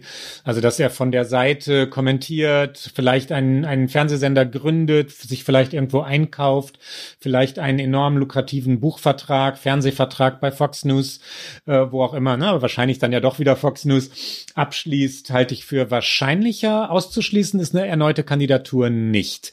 Ich bin mir aber sicher, dass die Republikaner oder sicher, ich glaube, dass die Republikaner auf dem Kurs bleiben werden. Also Abgrenzung von beiden, scharfe Abgrenzung von allzu viel, aus ihrer Sicht jetzt allzu viel Toleranz, Migration, ähm, sehr, sehr feindselige Politik gegen Biden machen werden, dass sie Kamala Harris äh, mit aller Wucht bekämpfen werden ähm, weil sie Harris als die kommende Kandidatin der Demokraten sehen. Und ähm, ich es könnte sein, dass dann einer der Söhne Trumps, das wäre dann Don Jr., der ist der, der klügere der beiden, der auch populärere der beiden, also der ältere Trump-Sohn, übernehmen wird. Es könnte sein, dass das äh, andere, es gibt jede Menge mögliche Trump-Nachfolger in der Partei, aber der Kurs wird voraussichtlich bleiben. Es würde mich eher wundern, wenn die, Demo wenn die Republikaner in die Mitte zurückkehren und jetzt wieder milder werden würden. Und zwar aus einem Grund. Die hatten gedacht, dass sie eine Partei der Minderheit seien. Das hatte ich auch übrigens immer wieder mal geschrieben oder im Podcast gesagt, weil das die allgemeine auch Lehre der Politologen Amerikas war. Die Republikaner verteidigen, ähm, sie führen einen Abwehrkampf, weil sie das weiße konservative Amerika verteidigen, das schrumpft. Das war die These. Und jetzt plötzlich sieht man, boah, 74 Millionen Stimmen für Trump. Und auch die Exilkubaner in Florida haben ihn gewählt. Und, äh, und viele Menschen, die früher Demokraten gewählt haben, aus der klassischen Arbeiterbevölkerung, haben ihn gewählt. Oh, oh, oh, also diese Politik Trumps ist richtig populär und funktioniert. Und das heißt populistische Politik, ja. Also ich rechne damit, dass die Republikaner eiskalt kalkulieren werden und sagen werden, das funktioniert. Jetzt brauchen wir nur den richtigen Kandidaten. Ja, ich verfolge hier parallel ähm, äh, im Chat äh, die, die Kommentare und vielleicht ganz kurz, ich wollte jetzt nicht die ganzen Fragen, die gestellt worden sind, unter den Tisch fallen lassen, aber ja, wir reden jetzt schon relativ lange äh, über die USA und wir kommen sofort auch mal ähm, dann rüber nach Deutschland. Also du hast äh, vor kurzem äh, im Rumsbrief äh, geschrieben, dass Deutschland ein stabiles Land ist aus der New Yorker Perspektive und dann bist du zurück nach Deutschland gekommen und äh, ich habe in deinem Podcast gehört, dass sich dein Eindruck nicht so ganz bewahrheitet hat. Und äh, vielleicht kannst du erklären, äh, was dazu geführt hat. Ja, die, ähm, die Überraschung war, war groß und hätte vielleicht nicht so groß sein sollen, weil, weil mir eigentlich hätte klar sein müssen, dass, äh, dass der Eindruck aus der Ferne nie, nie mit dem Eindruck aus der Nähe übereinstimmt, ja. Aber die, ähm, die, die Eindrücke, die Eindrücke waren so. Ähm, meine, meine Familie und ich hatten, hatten das, das Jahr in New York verbracht. Wir waren 2019 in Portsmouth in New Hampshire, oben an der Atlantikküste. Das ist äh, unweit von Boston ähm, gewesen, waren dann im Winter nach New York gezogen und hatten ähm, Dreharbeiten, Wahlberichterstattung, die Arbeit am Buch. Also ich hatte das geplant und ähm, und wollten natürlich auch ein, ein schönes äh, New Yorker Jahr verbringen. Und dann schlug Covid-19 dort ein und New York war apokalyptisch im März, April. Wir haben ein, ein kleines Kind. Mein Sohn wird, wird jetzt bald zwei Jahre alt. Wir hatten wirklich, wirklich Angst äh, in New York. Ähm, ja, unter die Räder zu kommen, weil die Kliniken überlaufen waren. Mein bester Freund ist Arzt in einem New Yorker Klinikum, der hatte sich freiwillig gemeldet für den Covid-Einsatz und erzählte von von einem Emergency Room, wo die Ärzte die Namen ihrer Patienten nicht kannten, wo sie die Angehörigen dieser Patienten nicht benachrichtigen, benachrichtigen konnten, weil sie die Namen nicht kannten. Es waren einfach zu viele Patienten, wo die Patienten ihnen unter den Händen wegstarben, weil die Ärzte nicht wussten, wie sie die Patienten behandeln sollten. Es hat, ich rede jetzt vom März, ja. Es gab noch kein Wissen. Es gab keine Routine. Eine Diagnose bedeutete nicht, dass man wusste, wie dann die Therapie sein sollte. Ähm, New York war so, wie Sie es ja wahrscheinlich in Deutschland auch mitbekommen haben, also Umzugsautos ähm, voll ist jetzt ein ganz harter Satz. Äh, ich bitte vorab um Entschuldigung mit Leichen, die vor Bestattungsunternehmen in Brooklyn geparkt waren, weil es nicht genug Leichenwagen gab. Ja, so war New York. So war nicht der Süden Manhattans, wo ich gewohnt habe, ähm, aber Queens und die Bronx sind nicht so weit weg. Ne? Ähm, die die Nachrichten aus Deutschland, ich komme zu deiner Frage, Ralf, waren ähm, boah, das Land ist solidarisch. Das Land hat, ähm, hat den eigenen Wissenschaftlern vertraut, hat verstanden, äh, wie es handeln müsse. Ähm, ja, natürlich ist, sei, ist es schmerzhaft, höllisch schmerzhaft für, für ganz viele Familienbetriebe, für die Wirtschaft, für, ähm, für die gesamte Gesellschaft, aber die Gesellschaft hält das durch. Deutschland wurde mit Neuseeland zusammen in den USA als vorbildlich beschrieben. Ja? Ich erinnere mich an Texte in den, in den großen Zeitungen, ähm, wir müssten so sein wie Deutschland. Das waren Kommentare, die man in der New York Times lesen konnte. Ähm, Neuseeland ist als leuchtendes Vorbild geblieben, Deutschland aber nicht. Die ähm, Deutschland ist immer noch robuster und stabiler und ähm, und äh, ja handlungsfähiger als die USA eine, eine sehr viel stärkere Demokratie, eine, eine solidarischere Gesellschaft erlebe ich auch. Aber ich glaube, Sie wissen alle, wovon ich rede. Es ist auch brüchig, ja. Es ist nicht so klar. Es ist nicht so klar, dass die, ähm, dass der Zusammenhalt wirklich so stark ist, ähm, jedenfalls wie ich es erwartet hatte. Ich war überrascht davon, wie stark die Covid-Zahlen hier wieder stiegen. Ich war überrascht von der Wucht, die, ähm, die die Demonstranten gegen das Maskentragen auch hier hatten. Ich kannte das aus Texas und Florida, ähm, dass es diese großen Demonstrationen in Stuttgart und Berlin äh, geben konnte, wo Menschen dann keinen Abstand hielten und so. Ähm, das, das ist Demonstrationsfreiheit. Ich hatte das aber nicht erwartet in Deutschland, weil das Bild, das ich aus der Ferne gehabt hatte, so ein anderes gewesen war. Und, äh, und trotzdem sind wir gerne hier. Ich möchte überhaupt nicht ähm, die, äh, die, also ich will das nicht kleinreden, was das Land leistet und geleistet hat, ähm, aber ich rede von den Brüchen oder Widersprüchen, die ich dann plötzlich eben wahrgenommen habe. Ne? Du hast gesagt, ähm, dass du fängst ja jetzt, als hatten wir eben schon gesagt, als Programmchef beim MDR an und du hast gesagt, dass dieser, dieser Schritt, den man erstmal vielleicht ungewöhnlich finden kann, aus also vom, vom Printmedium zu, ähm, zu einem öffentlich-rechtlichen Sender, dass der auch damit zu tun hat, ähm, dass äh, dass äh, die, die Spaltung ähm, der Gesellschaft auch ein Prozess ist, der hier in Deutschland stattfindet. Und das ist ja ein Thema, was dich sehr lange beschäftigt. Ähm, und, und so kommen wir auch zum Lokaljournalismus sofort. Aber vielleicht kannst du ähm, das nochmal etwas genauer erklären. Also deine, deine Motivation und vielleicht auch die Rolle von Medien, die du dabei siehst. Also man könnte ja nun sagen, die Medien ähm, müssen dafür also wenn wir jetzt die öffentlich-rechtlichen Medien anschauen, ähm, dafür sorgen, dass die, dass die Gesellschaft irgendwie beieinander bleibt. Vor allem öffentlich-rechtliche Sender machen das ja auch irgendwie. Also ähm, wir sehen da Talkshows, wo Politiker von der AfD und auch von der anderen Seite auf einem Podium sitzen und darüber sprechen, ob wir den öffentlich-rechtlichen Rundfunk noch brauchen. Also so etwas würde es bei privaten Medien nicht geben. Also der Spiegel würde wahrscheinlich keine Diskussionsveranstaltung veranstalten, in der es um die Frage geht, ob wir den Spiegel noch brauchen. Ähm, und ähm, das, das ist ja so ein, ein Effekt, den wir sehen, aber ist das überhaupt die Aufgabe von Medien? Dafür zu sorgen, dass die Gesellschaft ähm, zu, äh, ähm, dass, dass es keine, keine gespaltene Gesellschaft gibt, sondern eben eine vielleicht solidarische in gewissen Teilen. Ähm, oder ist die Aufgabe von Gesellschaft einfach nur die Wirklichkeit abzubilden, äh, von Journalismus, Entschuldigung? Ähm, ja, sehr, sehr gute und geradezu medienphilosophische Frage, Ralf, die, ähm, die die ich vor zwei Jahren anders beantwortet hätte als heute. Ich hätte vor, ich hätte vor zwei Jahren gesagt, äh, oder sehr viel mehr als heute, es geht erst einmal um die Abbildung der Wirklichkeit und, äh, und die Analyse und dann natürlich auch die Kommentierung, aber Abbildung und Analyse sind das Wesentliche, ja. Und ähm, und alles andere ist dann auch die Aufgabe anderer gesellschaftlicher Gruppen. Jetzt nach, nach meiner Erfahrung in den USA blicke ich anders drauf, weil in den USA, ich habe vieles gerade schon genannt, ähm, Medien wie die Rush Limbaugh Show, äh, Show oder Show, äh, S-H-O-W, Show. Und, ähm, und der Fox-Moderator Sean Hannity äh, dominieren. Und das richtet etwas an mit diesem Land. Ich habe es gerade schon ein, zwei Mal gesagt, deswegen fasse ich mich jetzt kurz. Ich habe übrigens gerade die Frage gesehen, wie viele Zuschauer Fox News eigentlich hat. Äh, Fox News äh, ist nahezu überall in den USA zu empfangen und Hannity hat pro Abend etwa sechs, sieben Millionen Zuschauer, was sehr, sehr, sehr viel ist, ja, für einen Kabelsender.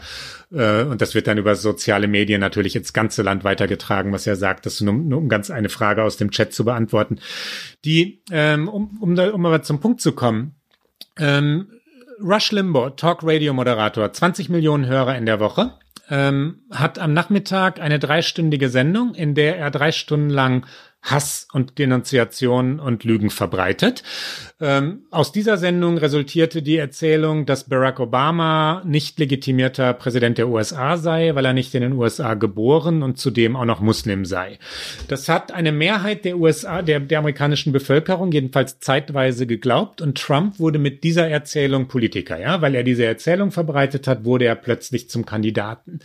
Das sind amerikanische Medien. Die öffentlich-rechtlichen, äh, wenn man die so nennen will, spielen in den USA eine verschwindend geringe Rolle. Es gibt NPR, National Public Radio, einen sehr, sehr, sehr guten Radiosender, hervorragende politische Analysen, finanziert durch Spenden minimale Reichweite verglichen mit Rush Limbaugh oder Stephen Bannon, der auch Talk Radio macht jetzt, oder Sebastian Gorka, der ein Talk Radio Moderator ist. Ähm, beim Fernsehen PBS könnte man vergleichen mit ARD ZDF, Public äh, Broadcasting, ähm, finanziert durch Spenden, hat eine sehr, sehr gute Nachrichtensendung um 18 Uhr, die PBS News Hour, wo auch Auslandsberichterstattung vorkommt, äh, ein gro eine große Ausnahme in den USA USA. Ähm, verschwindend geringe Reichweite gegen äh, CNN, Fox News und die anderen. PBS kommt nicht durch gegen den Lärm der anderen. Das ist, wenn man es jetzt nach Deutschland holt, äh, die dringende Aufgabe der Medien, die amerikanischen Verhältnisse zu vermeiden und ja, du hast es gerade einmal so genannt, Ralf, die Gesellschaft, ähm, ich bin, bin jetzt ein bisschen vorsichtiger, zusammenzuhalten versuchen, ja, oder zu versuchen, oder zum Zusammenhalt beizutragen. Ich möchte da nicht kitschig werden, ich möchte auch nicht die, den Auftrag überhöhen, aber die öffentlich-rechtlichen haben in der Mitte der Gesellschaft zu sein und den äh, und natürlich eine ernsthafte politische Berichterstattung zu machen, eine fundierte, eine eine klare Analyse der Wirklichkeit zu liefern.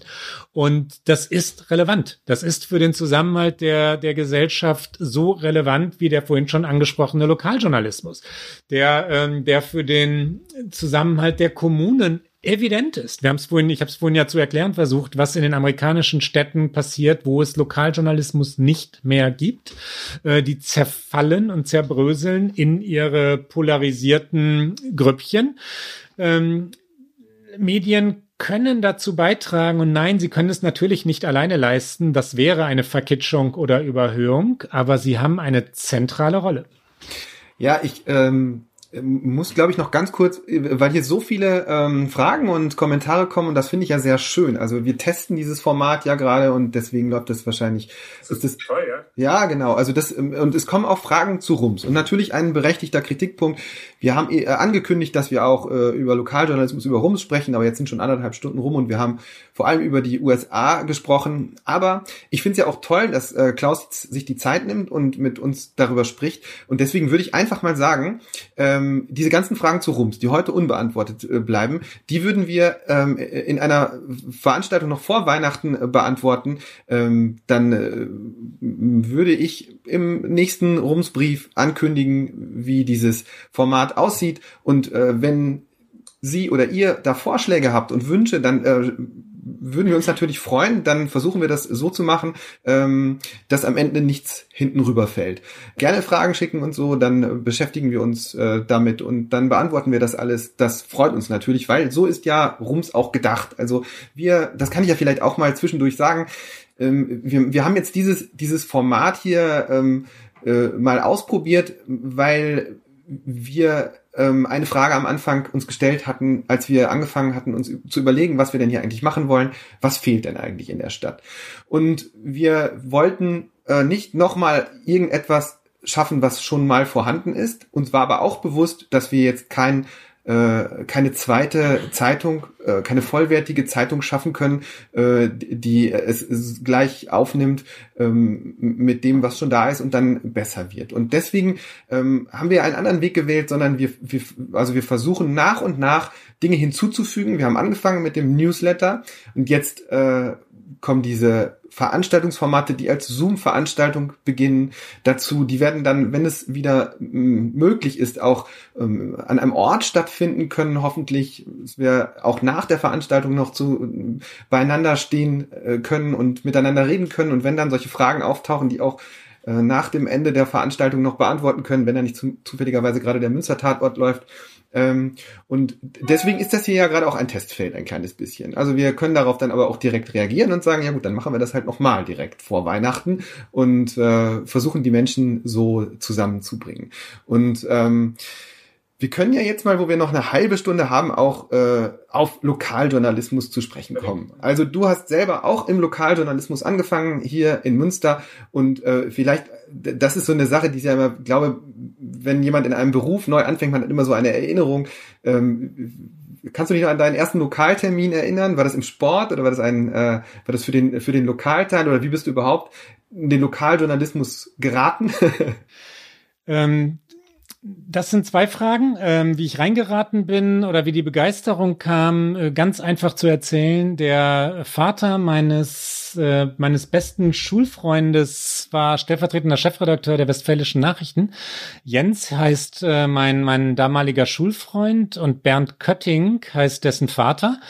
Und Bernd Kötting, wie gesagt, war Stellvertreter bei den WN, stellvertretender Chefredakteur. Und ähm, der, der war für für mich, ich bin in, in Hiltrup aufgewachsen, ja, so ein, so ein, das ist jetzt ganz gemein, wenn mein Vater zuhören sollte, so ein Gegenmodell zu meinem Vater, der der Lehrer war. Und ähm, und und ähm, viel mit meiner Sprachliebe zu tun hat und äh, Grammatikverständnis hoffe ich. Mein Vater war Lateinlehrer aber ähm, boah, Bernd Kötting war, war weltläufig, der konnte Helmut Kohl interviewen, ja. Und, ähm, und ähm, da gab es einen Kindergeburtstag von Jens bei den Westfälischen Nachrichten, ich weiß, ich weiß nicht, zehnter oder elfter Geburtstag oder so, Redaktionsbesuch. Und es war, ich weiß, wie fasziniert ich war. Fotografen rannten mit diesen Schwarz-Weiß-Filmen durch die Gegend in die Dunkelkammer. Schreibmaschinen klapperten, Fernschreiber klapperten, Preußen-Münster spielte, über den Fernschreiber kamen, kamen die Tore rein. Ich weiß noch, dass es ein Sieg war. Es waren relativ viele Tore. Ich weiß nicht mehr, gegen wen die Preußen gespielt haben, aber das 1-0, 2-0, 3-0 kam über den Fernschreiber rein und wir standen davor und, äh, und jubelten. Und ähm, das, das, diese ganze Atmosphäre bei den Westfälischen, und ich rede nicht von der Washington Post, ja, bei den westfälischen Nachrichten war, war so aufregend, äh, dass es mich wirklich davongetragen hat. Und dann habe ich mich als, äh, als Schüler sehr jung, auch ein bisschen anmaßend, glaube ich, mit 14 oder so, beworben. Und ähm, ich hoffe jetzt nicht, dass Beziehungen das entscheidende Kriterium waren. Ich habe mich nicht bei Bernd Kötting beworben, sondern beim Lokalchef Hiltrup. Ähm, und der hat mich dann mitgenommen, jetzt zweiter Teil deiner Frage, zu einem ersten Termin im Hiltrupper Freibad, wo ein Bademeister boah, Morgan, Henry Morgan oder so, ich weiß nicht mehr genau, ähm, ein Jubiläum hatte, ähm, 40. Dienst, also 40. Dienstjubiläum oder so. Und da durfte ich meinen ersten Zwölf-Zeilen-Text schreiben. Ähm, Wolfgang Kleideiter war der Lokalchef, der, da schließt sich jetzt dieser Kreis, heute stellvertretender Chefredakteur der Westfälischen Nachrichten ist. Ja, und ähm, dann bist du aber im Sport irgendwann gelandet. Ja, ich war sowieso ähm, begeisterter Sport. Sportler und äh, das war die Welt, von der ich zunächst einmal etwas verstand und es hilft ja, wenn Journalisten von dem etwas verstehen, über das sie schreiben. Die äh, die Leistungssportwelt war meine. Also ich habe beim beim USC Volleyball gespielt und äh, auf dem KVG in, in Hiltrup natürlich auch und die ähm, die die Sportwelt war mir vertraut, wie Mannschaften funktionieren, wie Trainingslehre funktioniert, wie Sportler motiviert sind. Äh, das war etwas, worüber ich äh, worüber ich schreiben wollte, weil ich mich da sicher fühlte. Und, ähm, und dann habe ich als Sportjournalist begonnen. Es hat mich ähm, relativ bald gelangweilt, weil ähm, weil Sportjournalismus sich auch wiederholt. Er ist eine hervorragende Schule. Es gibt, glaube ich, keine bessere Lokaljournalismus und Sportjournalismus, äh, keine bessere Schule für Journalismus, weil es um ja, schnelle Umsetzung geht, um schnelle Recherchen, um Genauigkeit. Beim Sport war es damals so, dass ich als, als junger Reporter bei der Münchner Abendzeitung in Belgrad, äh, weil wenn der FC Bayern in Belgrad spielte, saß und die Spiele wurden nicht im Fernsehen übertragen. Es ging also nur um das, was ich im Stadion dort sah, sonst äh, es, man konnte nichts gegenchecken in München. Und das, was ich dann während des Spiels schreiben musste, war ein Spielbericht, Einzelbenotung der Spieler und äh, und noch ein, zwei analytische Texte, alles während das Spiel lief. Und als das Spiel zu Ende war, 21.45 Uhr, mussten vier Texte gleichzeitig nach München gesendet werden. So lernt man Schnelligkeit ne? und, äh, und eine gewisse handwerkliche Routine. Wenn der Reporter vor Ort, also in Belgrad, ein Tor nicht mitkriegt, dann erfährt das die Leserschaft in München am nächsten Tag nicht. Äh, so war es damals, Ende der 80er Jahre. Heute wird jedes Fußballspiel im Fernsehen übertragen und es könnte natürlich auch aus der Redaktion heraus gecovert werden. Gelangweilt hat es mich ein bisschen, weil sich Motivation von Sportlern wiederholt oder ähnelt. Wiederholt ist das falsche Wort. Aber der eine Sportler denkt potenziell so ähnlich wie der andere. Und ich wollte unbedingt über das wahre Leben schreiben, über die wahre Politik und habe dann den Ausstieg aus dem Sportjournalismus gesucht. Mhm. Ja, und du bist dann ja, also ähm, du haben ja am Anfang schon gesagt, ähm, äh, wahrscheinlich gibt es äh, keinen größeren Journalistenpreis, den du nicht gewonnen hast. Und deswegen kannst du wahrscheinlich auch gut beurteilen, ähm, was guter Journalismus ist. Und wenn du jetzt auf den oh. Lokaljournalismus, ja, also das ist natürlich äh, so eine, eine Frage, wenn du auf den Lokaljournalismus schaust, dann gibt es ja ein, ein, ein, äh, ein seltsames Phänomen. Also ähm, im Journalismus ist Nähe ein, ein, ein ganz großes Kriterium, also diese klassische Meldung, äh, auch Deutsche unter den Opfern, ähm, das ist ähm, äh, ein, also das, was uns nah ist, das interessiert uns am meisten.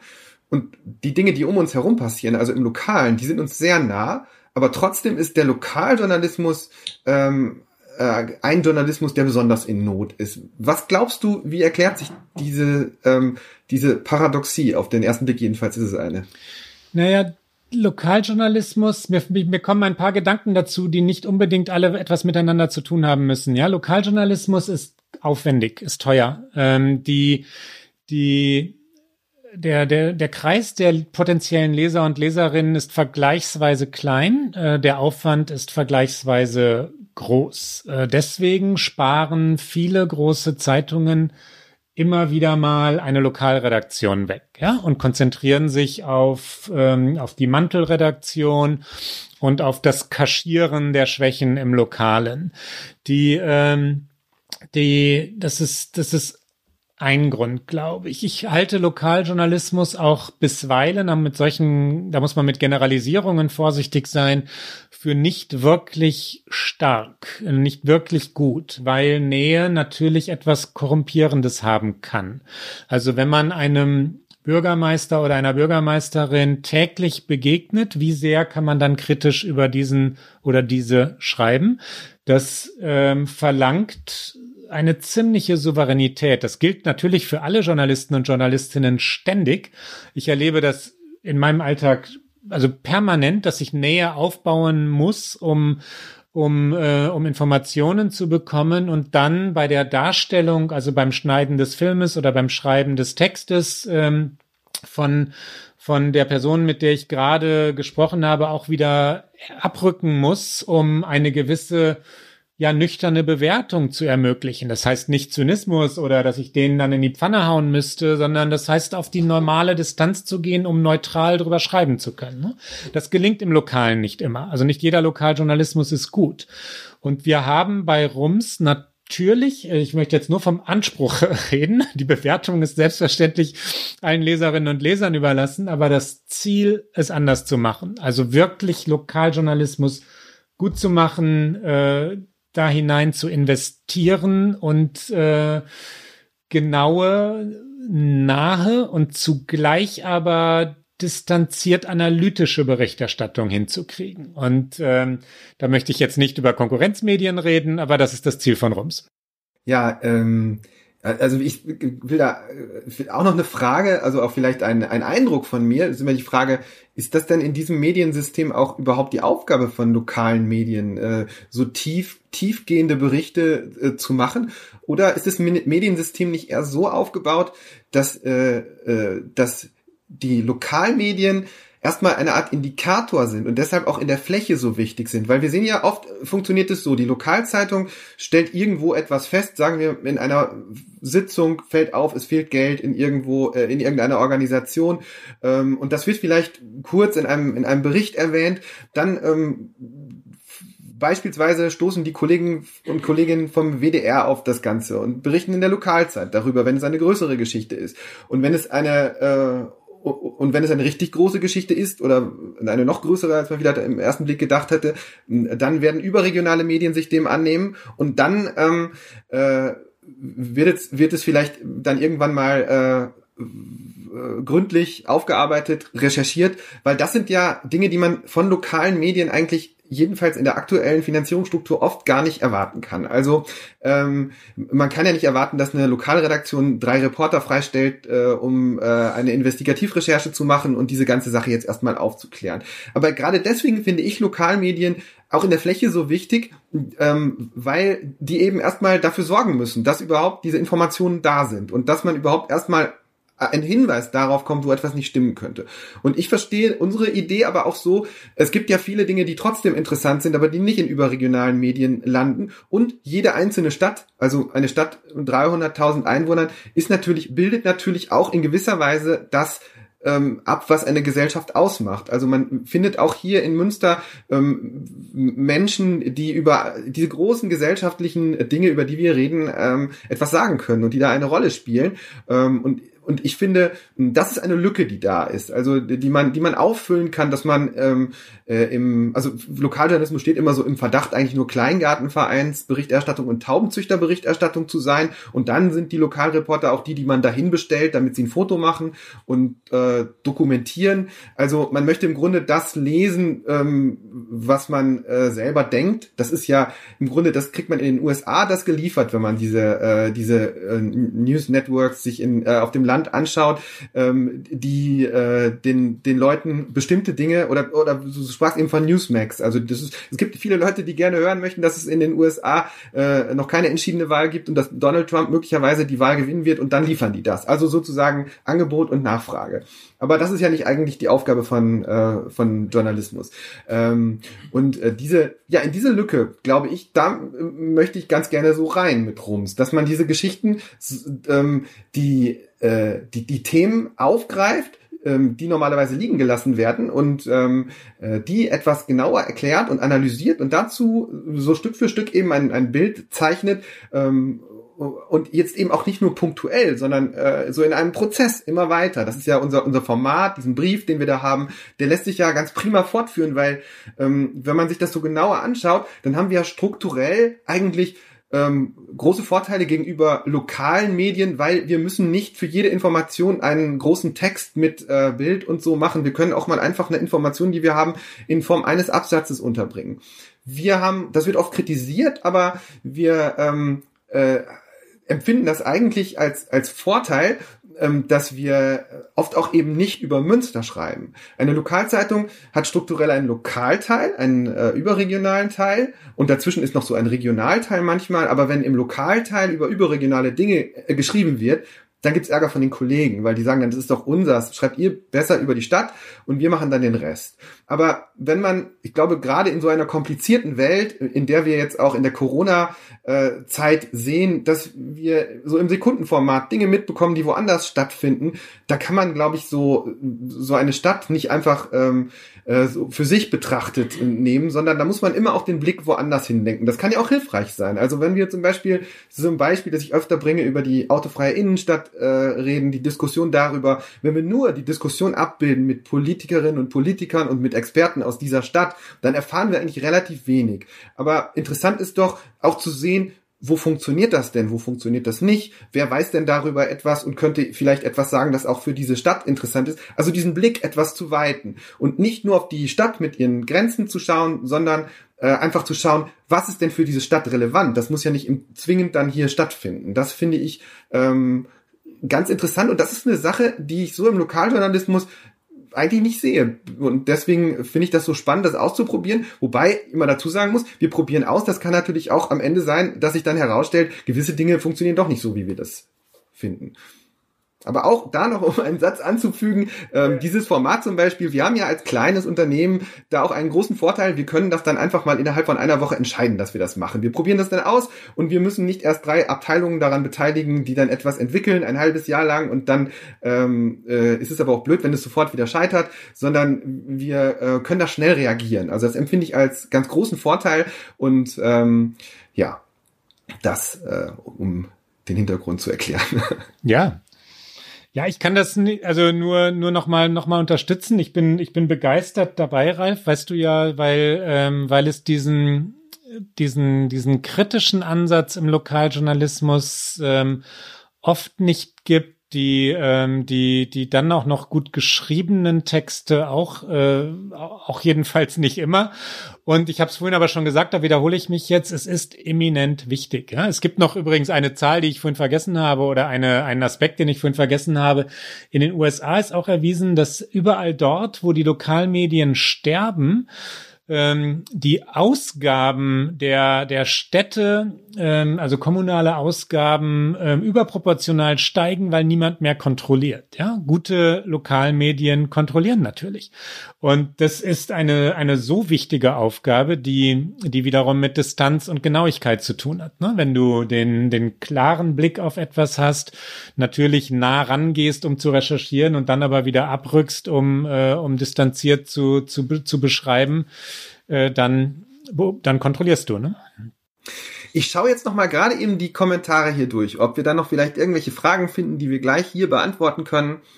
Ähm, vielleicht noch die Frage, die können wir auch, dann würden wir auch einen Schritt zurückgehen, aber wo erscheinen denn in den USA die Todesanzeigen? Ähm, die, ähm, die Todesanzeigen in den USA, es gibt in dem Sinne, jedenfalls in den großen Zeitungen, New York Times, Washington Post, äh, keine Todesanzeigen. Es gibt aber Texte. Also die New York, die New York Times äh, schreibt Nachrufe. Das sind redaktionelle Texte und entscheidet sich ähm, manchmal natürlich nach Prominenz. Ja klar, wenn ein, ein berühmter Sportler oder Politiker oder eine, eine Schauspielerin stirbt, äh, bekommen die einen Nachruf. Es sind aber manchmal auch einfach Texte über, über Menschen aus dem Leben, von denen die New York Times sagt, die verdienen einen Nachruf, äh, weil sie etwas Besonderes geleistet haben. Ne? Ähm, Todesanzeigen im klassischen Sinne, wie wir das haben, gibt es online. Ähm, da gibt es spezielle Nachrichtenseiten. Es gibt auch Lokalmedien wo es noch Lokalmedien gibt, äh, die das machen. Aber weil es so wenig Lokalmedien noch gibt, äh, ist das ähm, ja nicht mehr nicht mehr so präsent. Die die New York Times und die Washington Post haben eine haben es sich zur Aufgabe gemacht, die Covid-19-Toten zu würdigen. Sie warten immer wieder ein paar Wochen und machen dann eine ganz, ganz aufwendige Nacherzählung. Ähm, ja, Faces of the Fallen oder das waren, das so haben die es mal bei den, bei den, nee, das stimmt nicht, das, so haben sie es bei den Gefallenen in, Viet, in äh, Irak oder, oder Afghanistan genannt. Ich überlege gerade, wie das in der New York Times heißt, wie die Rubrik heißt. Jedenfalls eine Berichterstattung über die, über die Toten von Covid-19, die richtig systematisiert, sehr gut redaktionell aufgearbeitet gemacht wird. Ich, äh, ich würde jetzt ganz gerne auch noch ganz kurz auf diesen Kommentar eingehen. Ähm, da steht, ähm, es fällt auf, dass Rums häufig auf Berichte der WN verlinkt und dann auch häufig auf die Zahlartikel. Ohne ein WN-Abo fehlt dann ein gehöriger Teil Information. Wir hatten ja am Anfang schon darüber gesprochen, dass die New York Times und die Washington Post sich ungern erwähnen. Und das ist auch ein Phänomen, das mir im Lokalen immer aufgefallen ist. Und ich verstehe natürlich, warum das passiert. Das passiert ungefähr aus dem gleichen Grund, äh, aus dem äh, Medien nicht auf Quellen im Internet verlinken einfach. Man muss dann die Seite verlassen. Und das ist der, äh, das ist der betriebswirtschaftliche Hintergrund, glaube ich. Aber ich glaube, ein journalistischer Ansatz kann auch sein, zu sagen, wir wollen ja, ähm, wir, wir schauen auf unsere, auf unser Publikum und warum sollten wir denen etwas vorenthalten, was unter Umständen interessant ist?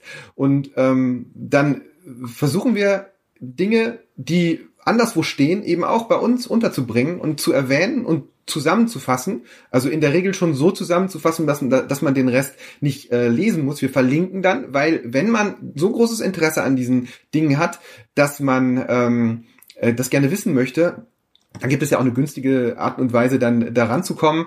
Und äh, es ist auch nicht so, dass wir also jedenfalls ist das nicht mein, mein Anliegen, die, die äh, Medien, die es in der Stadt bekämpfen wollten, eher im Gegenteil. Unser Medium lebt auch davon, dass es diese Vielfalt gibt. Also wir zum Beispiel, das ist ein Punkt, den ich äh, ganz wichtig finde. Wir nehmen uns wirklich sehr viel Zeit dafür, diese Informationen, die wir haben, auch in einer Form zu präsentieren, die vielleicht unterhaltsam und äh, äh, interessant ist, die vielleicht Spaß macht. Also es geht nicht nur darum, einfach Informationen aufzuarbeiten.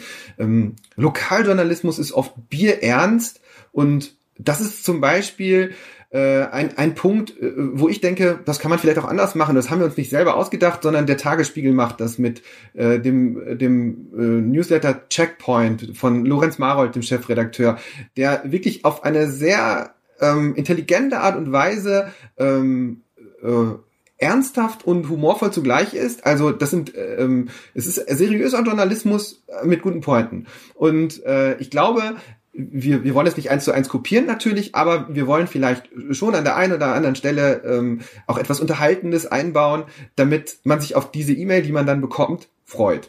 Ähm, das ist ja eigentlich schon ein großes Vorhaben, weil äh, man bekommt so viele E-Mails und dass dann einige im Postfach liegen, ähm, auf die man sich tatsächlich freut, ist ja recht unwahrscheinlich. Aber ich sehe, dass anderen das gelingt. Also ich lese die, diesen Tagesspiegel-Newsletter zum Beispiel jeden Tag und ich finde den ganz großartig. Und das sind so Dinge, die wir eben ausprobieren. Wir gucken, funktioniert das, wenn wir das machen. Wir kriegen natürlich die Kritik, äh, dass dann äh, Leute sagen, ja, wenn ihr das alles von, von den WN info, ähm, äh, verlinkt, dann ähm, können wir ja auch gleich die äh, WN kaufen. Aber das eben nicht, weil äh, unser, ähm, unser Ansatz ist ja, wir liefern ja schon ähm, etwas, etwas Eigenes und zwar versuchen wir dann so ein bisschen nach dem äh, Prinzip der thailändischen Straßenküchen zu arbeiten. Da ähm, hat man oft so, so ganz hervorragende Straßenküchen, die aber nur ein Gericht haben. Das ist dann aber auch richtig gut.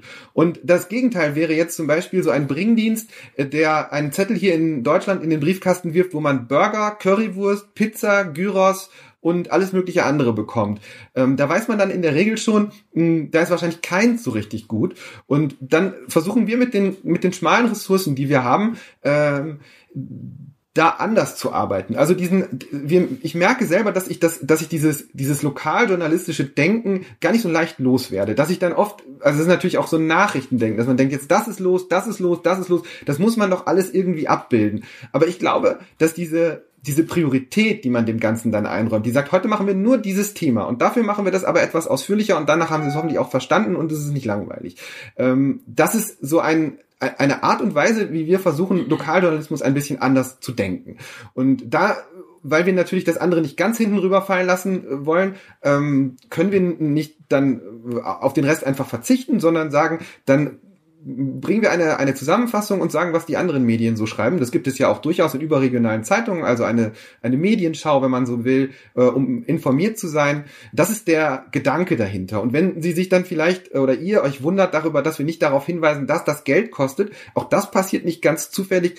Wir haben uns nämlich darüber Gedanken gemacht, ähm, das ist ja eigentlich seltsam. Wir kriegen oft ähm, Mails äh, mit dem Hinweis, dass ähm, dass wir auf Dinge ver verweisen, die Geld kosten. Und bei Konzerten wundert sich darüber natürlich niemand. Aber bei Inhalten von ähm, von äh, Medien schon. Und das ist dieser Punkt, den ich eben angesprochen hatte, als wir über den News Desert Report sprachen.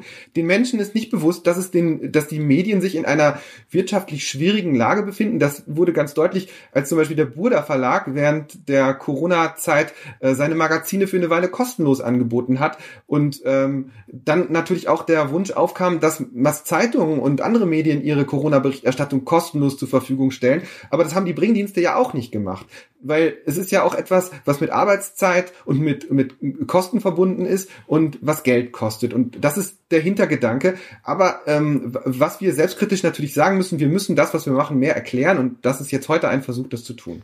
Ganz kurzer Gedanke, Ralf, den ich gerade hatte, als ich auch den im Chat gelesen habe, den Hinweis, ich weiß jetzt, ich habe es gerade verloren, ja, eines Lesers oder einer Leserin, dass man aber beim Zitieren von anderen Medien, also zum Beispiel der WN, ähm, natürlich sauber zitieren und, und, äh, und dann auch später verlinken kann, aber vorher darauf achtet, dass man den Kern der Nachricht wirklich so erklärt, dass es jeder Leser und jede Leserin versteht, ohne die Seite verlassen zu müssen. Ne? Das war jetzt ja ein guter, guter Hinweis hier im Chat. Handwerk, handwerklicher Hinweis, ne? den, wir, den wir wirklich beachten können. Und ähm, es ist natürlich auch so, ähm, dass wir Also wir heißen Rums und das ähm, hat dann natürlich so ein, äh, das ist also eine, eine lautmalerische Wirkung. Also wir sind jetzt auf einmal da und es klingt natürlich auch so, wenn wir auf unserer Seite stehen haben, wir machen jetzt neuen Journalismus. Ich muss immer da, also im Grunde machen wir einfach Journalismus. Nur wir nennen das neuer Journalismus, weil normaler Journalismus im Lokalen ähm, eben ähm, unter de, in den Strukturen, die vorhanden sind, sich nur noch schwer finanzieren lässt. Also die die, das liegt nicht an den Kollegen, das liegt auch, da nehme ich Kollegen mal gerne in Schutz, weil da, da sind wirklich gute Leute, die da arbeiten, aber die drei Texte am Tag schreiben müssen und da kann nichts mehr rauskommen. Das kann einfach nichts werden. Und wir versuchen dieses strukturelle Problem zu lösen. Dadurch, dass wir eben, wenn wir sechs Leute zur Verfügung haben, nicht sagen, prima, dann können wir zwölf verschiedene Themen bearbeiten, sondern dann machen wir zwei. Und ähm, das ist auch, das ist etwas ganz Normales in überregionalen Medien. Manchmal beim, beim Spiegel oder bei der Zeit hat man dann Texte, an denen zehn Leute mitgearbeitet haben, die etwas zugeliefert haben. Ähm, und im Lokalteil ähm, zählt das oft nicht. Das ist, ähm, das liegt, das ist auch wieder so ein, äh, also ein Phänomen. Menschen können schwer die Qualität von Texten ähm, be, äh, ähm, einschätzen und deshalb äh, lohnt es sich auch für diese Medien oft gar nicht in Qualität zu investieren, weil man eine bestimmte Erwartungshaltung hat. Und ähm, äh, das ist auch so ein interessantes Phänomen, wenn es um die Bezahlung geht, also wenn es darum geht, äh, wofür Menschen bereit sind zu bezahlen. Was man oft sieht, sind Online-Medien, die denken, wir müssen die Inhalte irgendwie auffüllen und dann setzen wir auch noch Polizeimeldungen rein, zum Beispiel Pressemitteilungen, irgendetwas. Aber sobald Menschen das Gefühl haben, dass das, was was ihnen da präsentiert wird, nichts mit Qualität zu tun hat und auch überall sonst zu bekommen ist, sind sie auch nicht mehr bereit, dafür zu zahlen. Und deswegen reduzieren wir so stark. Also ich glaube immer, Zeitungen machen das oft anders. Die sagen, wir machen noch eine achte und eine neunte und eine zehnte und eine elfte Lokalseite. Aber ich glaube immer, dass ein Medium so gut ist wie der schlechteste Artikel. Wenn man sich jetzt vorstellen würde, dass der Spiegel sagt, wir bieten den Leuten noch zehn Seiten mehr und machen Pressemitteilungen, das würde wahrscheinlich bei der Leserschaft jetzt auch nicht so gut ankommen. Das nur als Versuch nochmal zu erklären, wie, wie, wir uns das alles vorstellen und wie wir versuchen, die Dinge etwas anders zu machen und äh, unseren einen Teil hinzuzufügen, der hoffentlich Menschen überzeugt. Ja, ich bekomme noch gerade einen, einen Hinweis, dass noch eine Mail gekommen ist, auf die ich hinweisen sollte. Wir haben noch vier Minuten. Dann machen wir auch pünktlich Schluss, um dann in der nächsten Woche weiterzumachen. Äh, die, die Frage ist, wie groß die Chance ist, dass, dass Rums ein funktionierendes Geschäftsmodell äh, wird. Hm, das können wir natürlich überhaupt nicht sagen, aber wir sind schon überrascht worden, ähm, als wir jetzt im September die Bezahlschranke eingeführt haben. Ähm, wir ähm, setzen natürlich darauf, dass den Menschen ähm, die uns abonnieren, das, was wir da machen, etwas wert ist. Und das ist in den Medien gar nicht selbstverständlich. Normalerweise ist es so, dass, dass, dass Formate, die ähm, irgendwann auch Geld verlangen, ähm, eine, eine sehr äh, geringe ähm, das heißt Transformationsrate, glaube ich, ne? Da haben also viel, sehr, sehr, sehr wenige Menschen, die dann doch bereit sind zu zahlen. Viele Menschen sagen dann, ja gut, wenn es Geld kostet, dann eher nicht. Es gibt auch genügend andere Dinge. Ja, und die war bei uns recht hoch. Also über 25 Prozent der Menschen, die uns abonniert haben, haben ähm, dann später auch, waren bereit, für das, was wir da machen, Geld zu zahlen. Und das ist natürlich jetzt ein Vertrauensvorschuss, den wir ähm, auch, äh, ja, dem wir auch gerne gerecht werden ähm, wollen, aber müssen wir halt einfach, glaube ich, zusehen, dass wir, ähm, äh, dass wir einen langen Atem haben, weil wir wissen, ähm, den werden wir brauchen, um eine Community aufzubauen. Aber das Ziel ist nicht so weit entfernt. Wir, ähm, wenn wir noch 1000 äh, Abonnenten mehr hätten, ähm, dann könnten wir äh, das Ganze dauerhaft ohne ähm, Bezuschussung ähm, laufen lassen. Ich glaube, das ist in einer Stadt mit 300.000 Einwohnern und einem großen Umland gar nicht so unwahrscheinlich, dass wir das schaffen werden. Die zweite Frage. Es gab noch eine andere. Wir haben eine Initiative gegründet, zwei Minuten noch. Ähm, es ist so, es gibt den Zeitungsverlegerverband, der heißt der Verband der Zeitungsverleger und Digitalpublisher. Das Problem ist, es gibt in diesem Verband keine Digitalpublisher. Deswegen haben wir jetzt selber einen Verband gegründet, der äh, also eine Arbeitsgemeinschaft mit anderen Medien zusammen, die ungefähr das gleiche machen, um eine Stimme zu haben. Denn die Zeitungsverleger, ähm, muss man jetzt, Zeitungsverlegerinnen und Zeitungsverleger haben eine, eine große Lobby in der Bundesregierung. Die haben es im vergangenen Jahr geschafft, eine Förderung ähm, äh, in Höhe von 40 Millionen Euro erstmal in Aussicht gestellt zu bekommen, nur für die, für die Zustellung ihrer Zeitungen. Daran gab es Kritik von Fachleuten, die haben gesagt, ähm, das ist aber eine Förderung in ein Geschäftsmodell, das ähm, gar keine Zukunft hat. Deswegen müssen wir das irgendwie anders machen. Und äh, dann gab es in diesem Jahr einen neuen Vorschlag. Ähm, es sollten dann nicht mehr 40 Millionen sein, weil die Zeitungsverleger gesagt haben, das hat eh keinen Sinn. Wir brauchen viel, viel mehr. Es waren dann auf einmal 220 Millionen, die in die digitale Transformation fließen sollten, also in den Umbau dieser Unternehmen. Aber die Unternehmen, die ohnehin schon digital sind, ähm, die sollten nichts bekommen. Und wir machen ja genau das Gleiche, was auch Zeitungen machen im Grunde. Und das ist ein Wettbewerbsnachteil. Und damit wir da eine Stimme bekommen, haben wir einen Verband gegründet und setzen uns nun dafür ein, äh, dass auch wieder berücksichtigt werden. Unten im Chat ist ein Link. Wer noch mehr dazu wissen möchte, kann da ähm, draufklicken und sich das anschauen. Und ähm, ja, Klaus, möchtest du noch zum Abschluss ähm, etwas sagen? Dann muss ich nicht mir ein letztes Ich hatte jetzt gedacht, dass du bis 20 Uhr redest und deswegen tippe ich gerade vielen Dank für das Interesse und viele Grüße nach Münster in den Chat. Aber jetzt habe ich es gesagt und ich danke genau dafür, für das Interesse und äh, für die wirklich sehr, sehr klugen Fragen. Es war eine Freude. Ja, also äh, für mich war es auch eine Freude und ich hoffe für Sie auch. Und äh, was ich ganz sicher sagen kann, äh, wir werden das wiederholen und nicht nur einmal. Äh, das ist nämlich sehr toll und ich glaube, es wird noch toller, wenn wir uns dann irgendwann auch vor Ort treffen können. Ganz herzlichen Dank und gleich viel Spaß beim Tatort. Wünsche ich auch. Tschüss. Rums. Neuer Journalismus für Münster. Jetzt abonnieren. rums.ms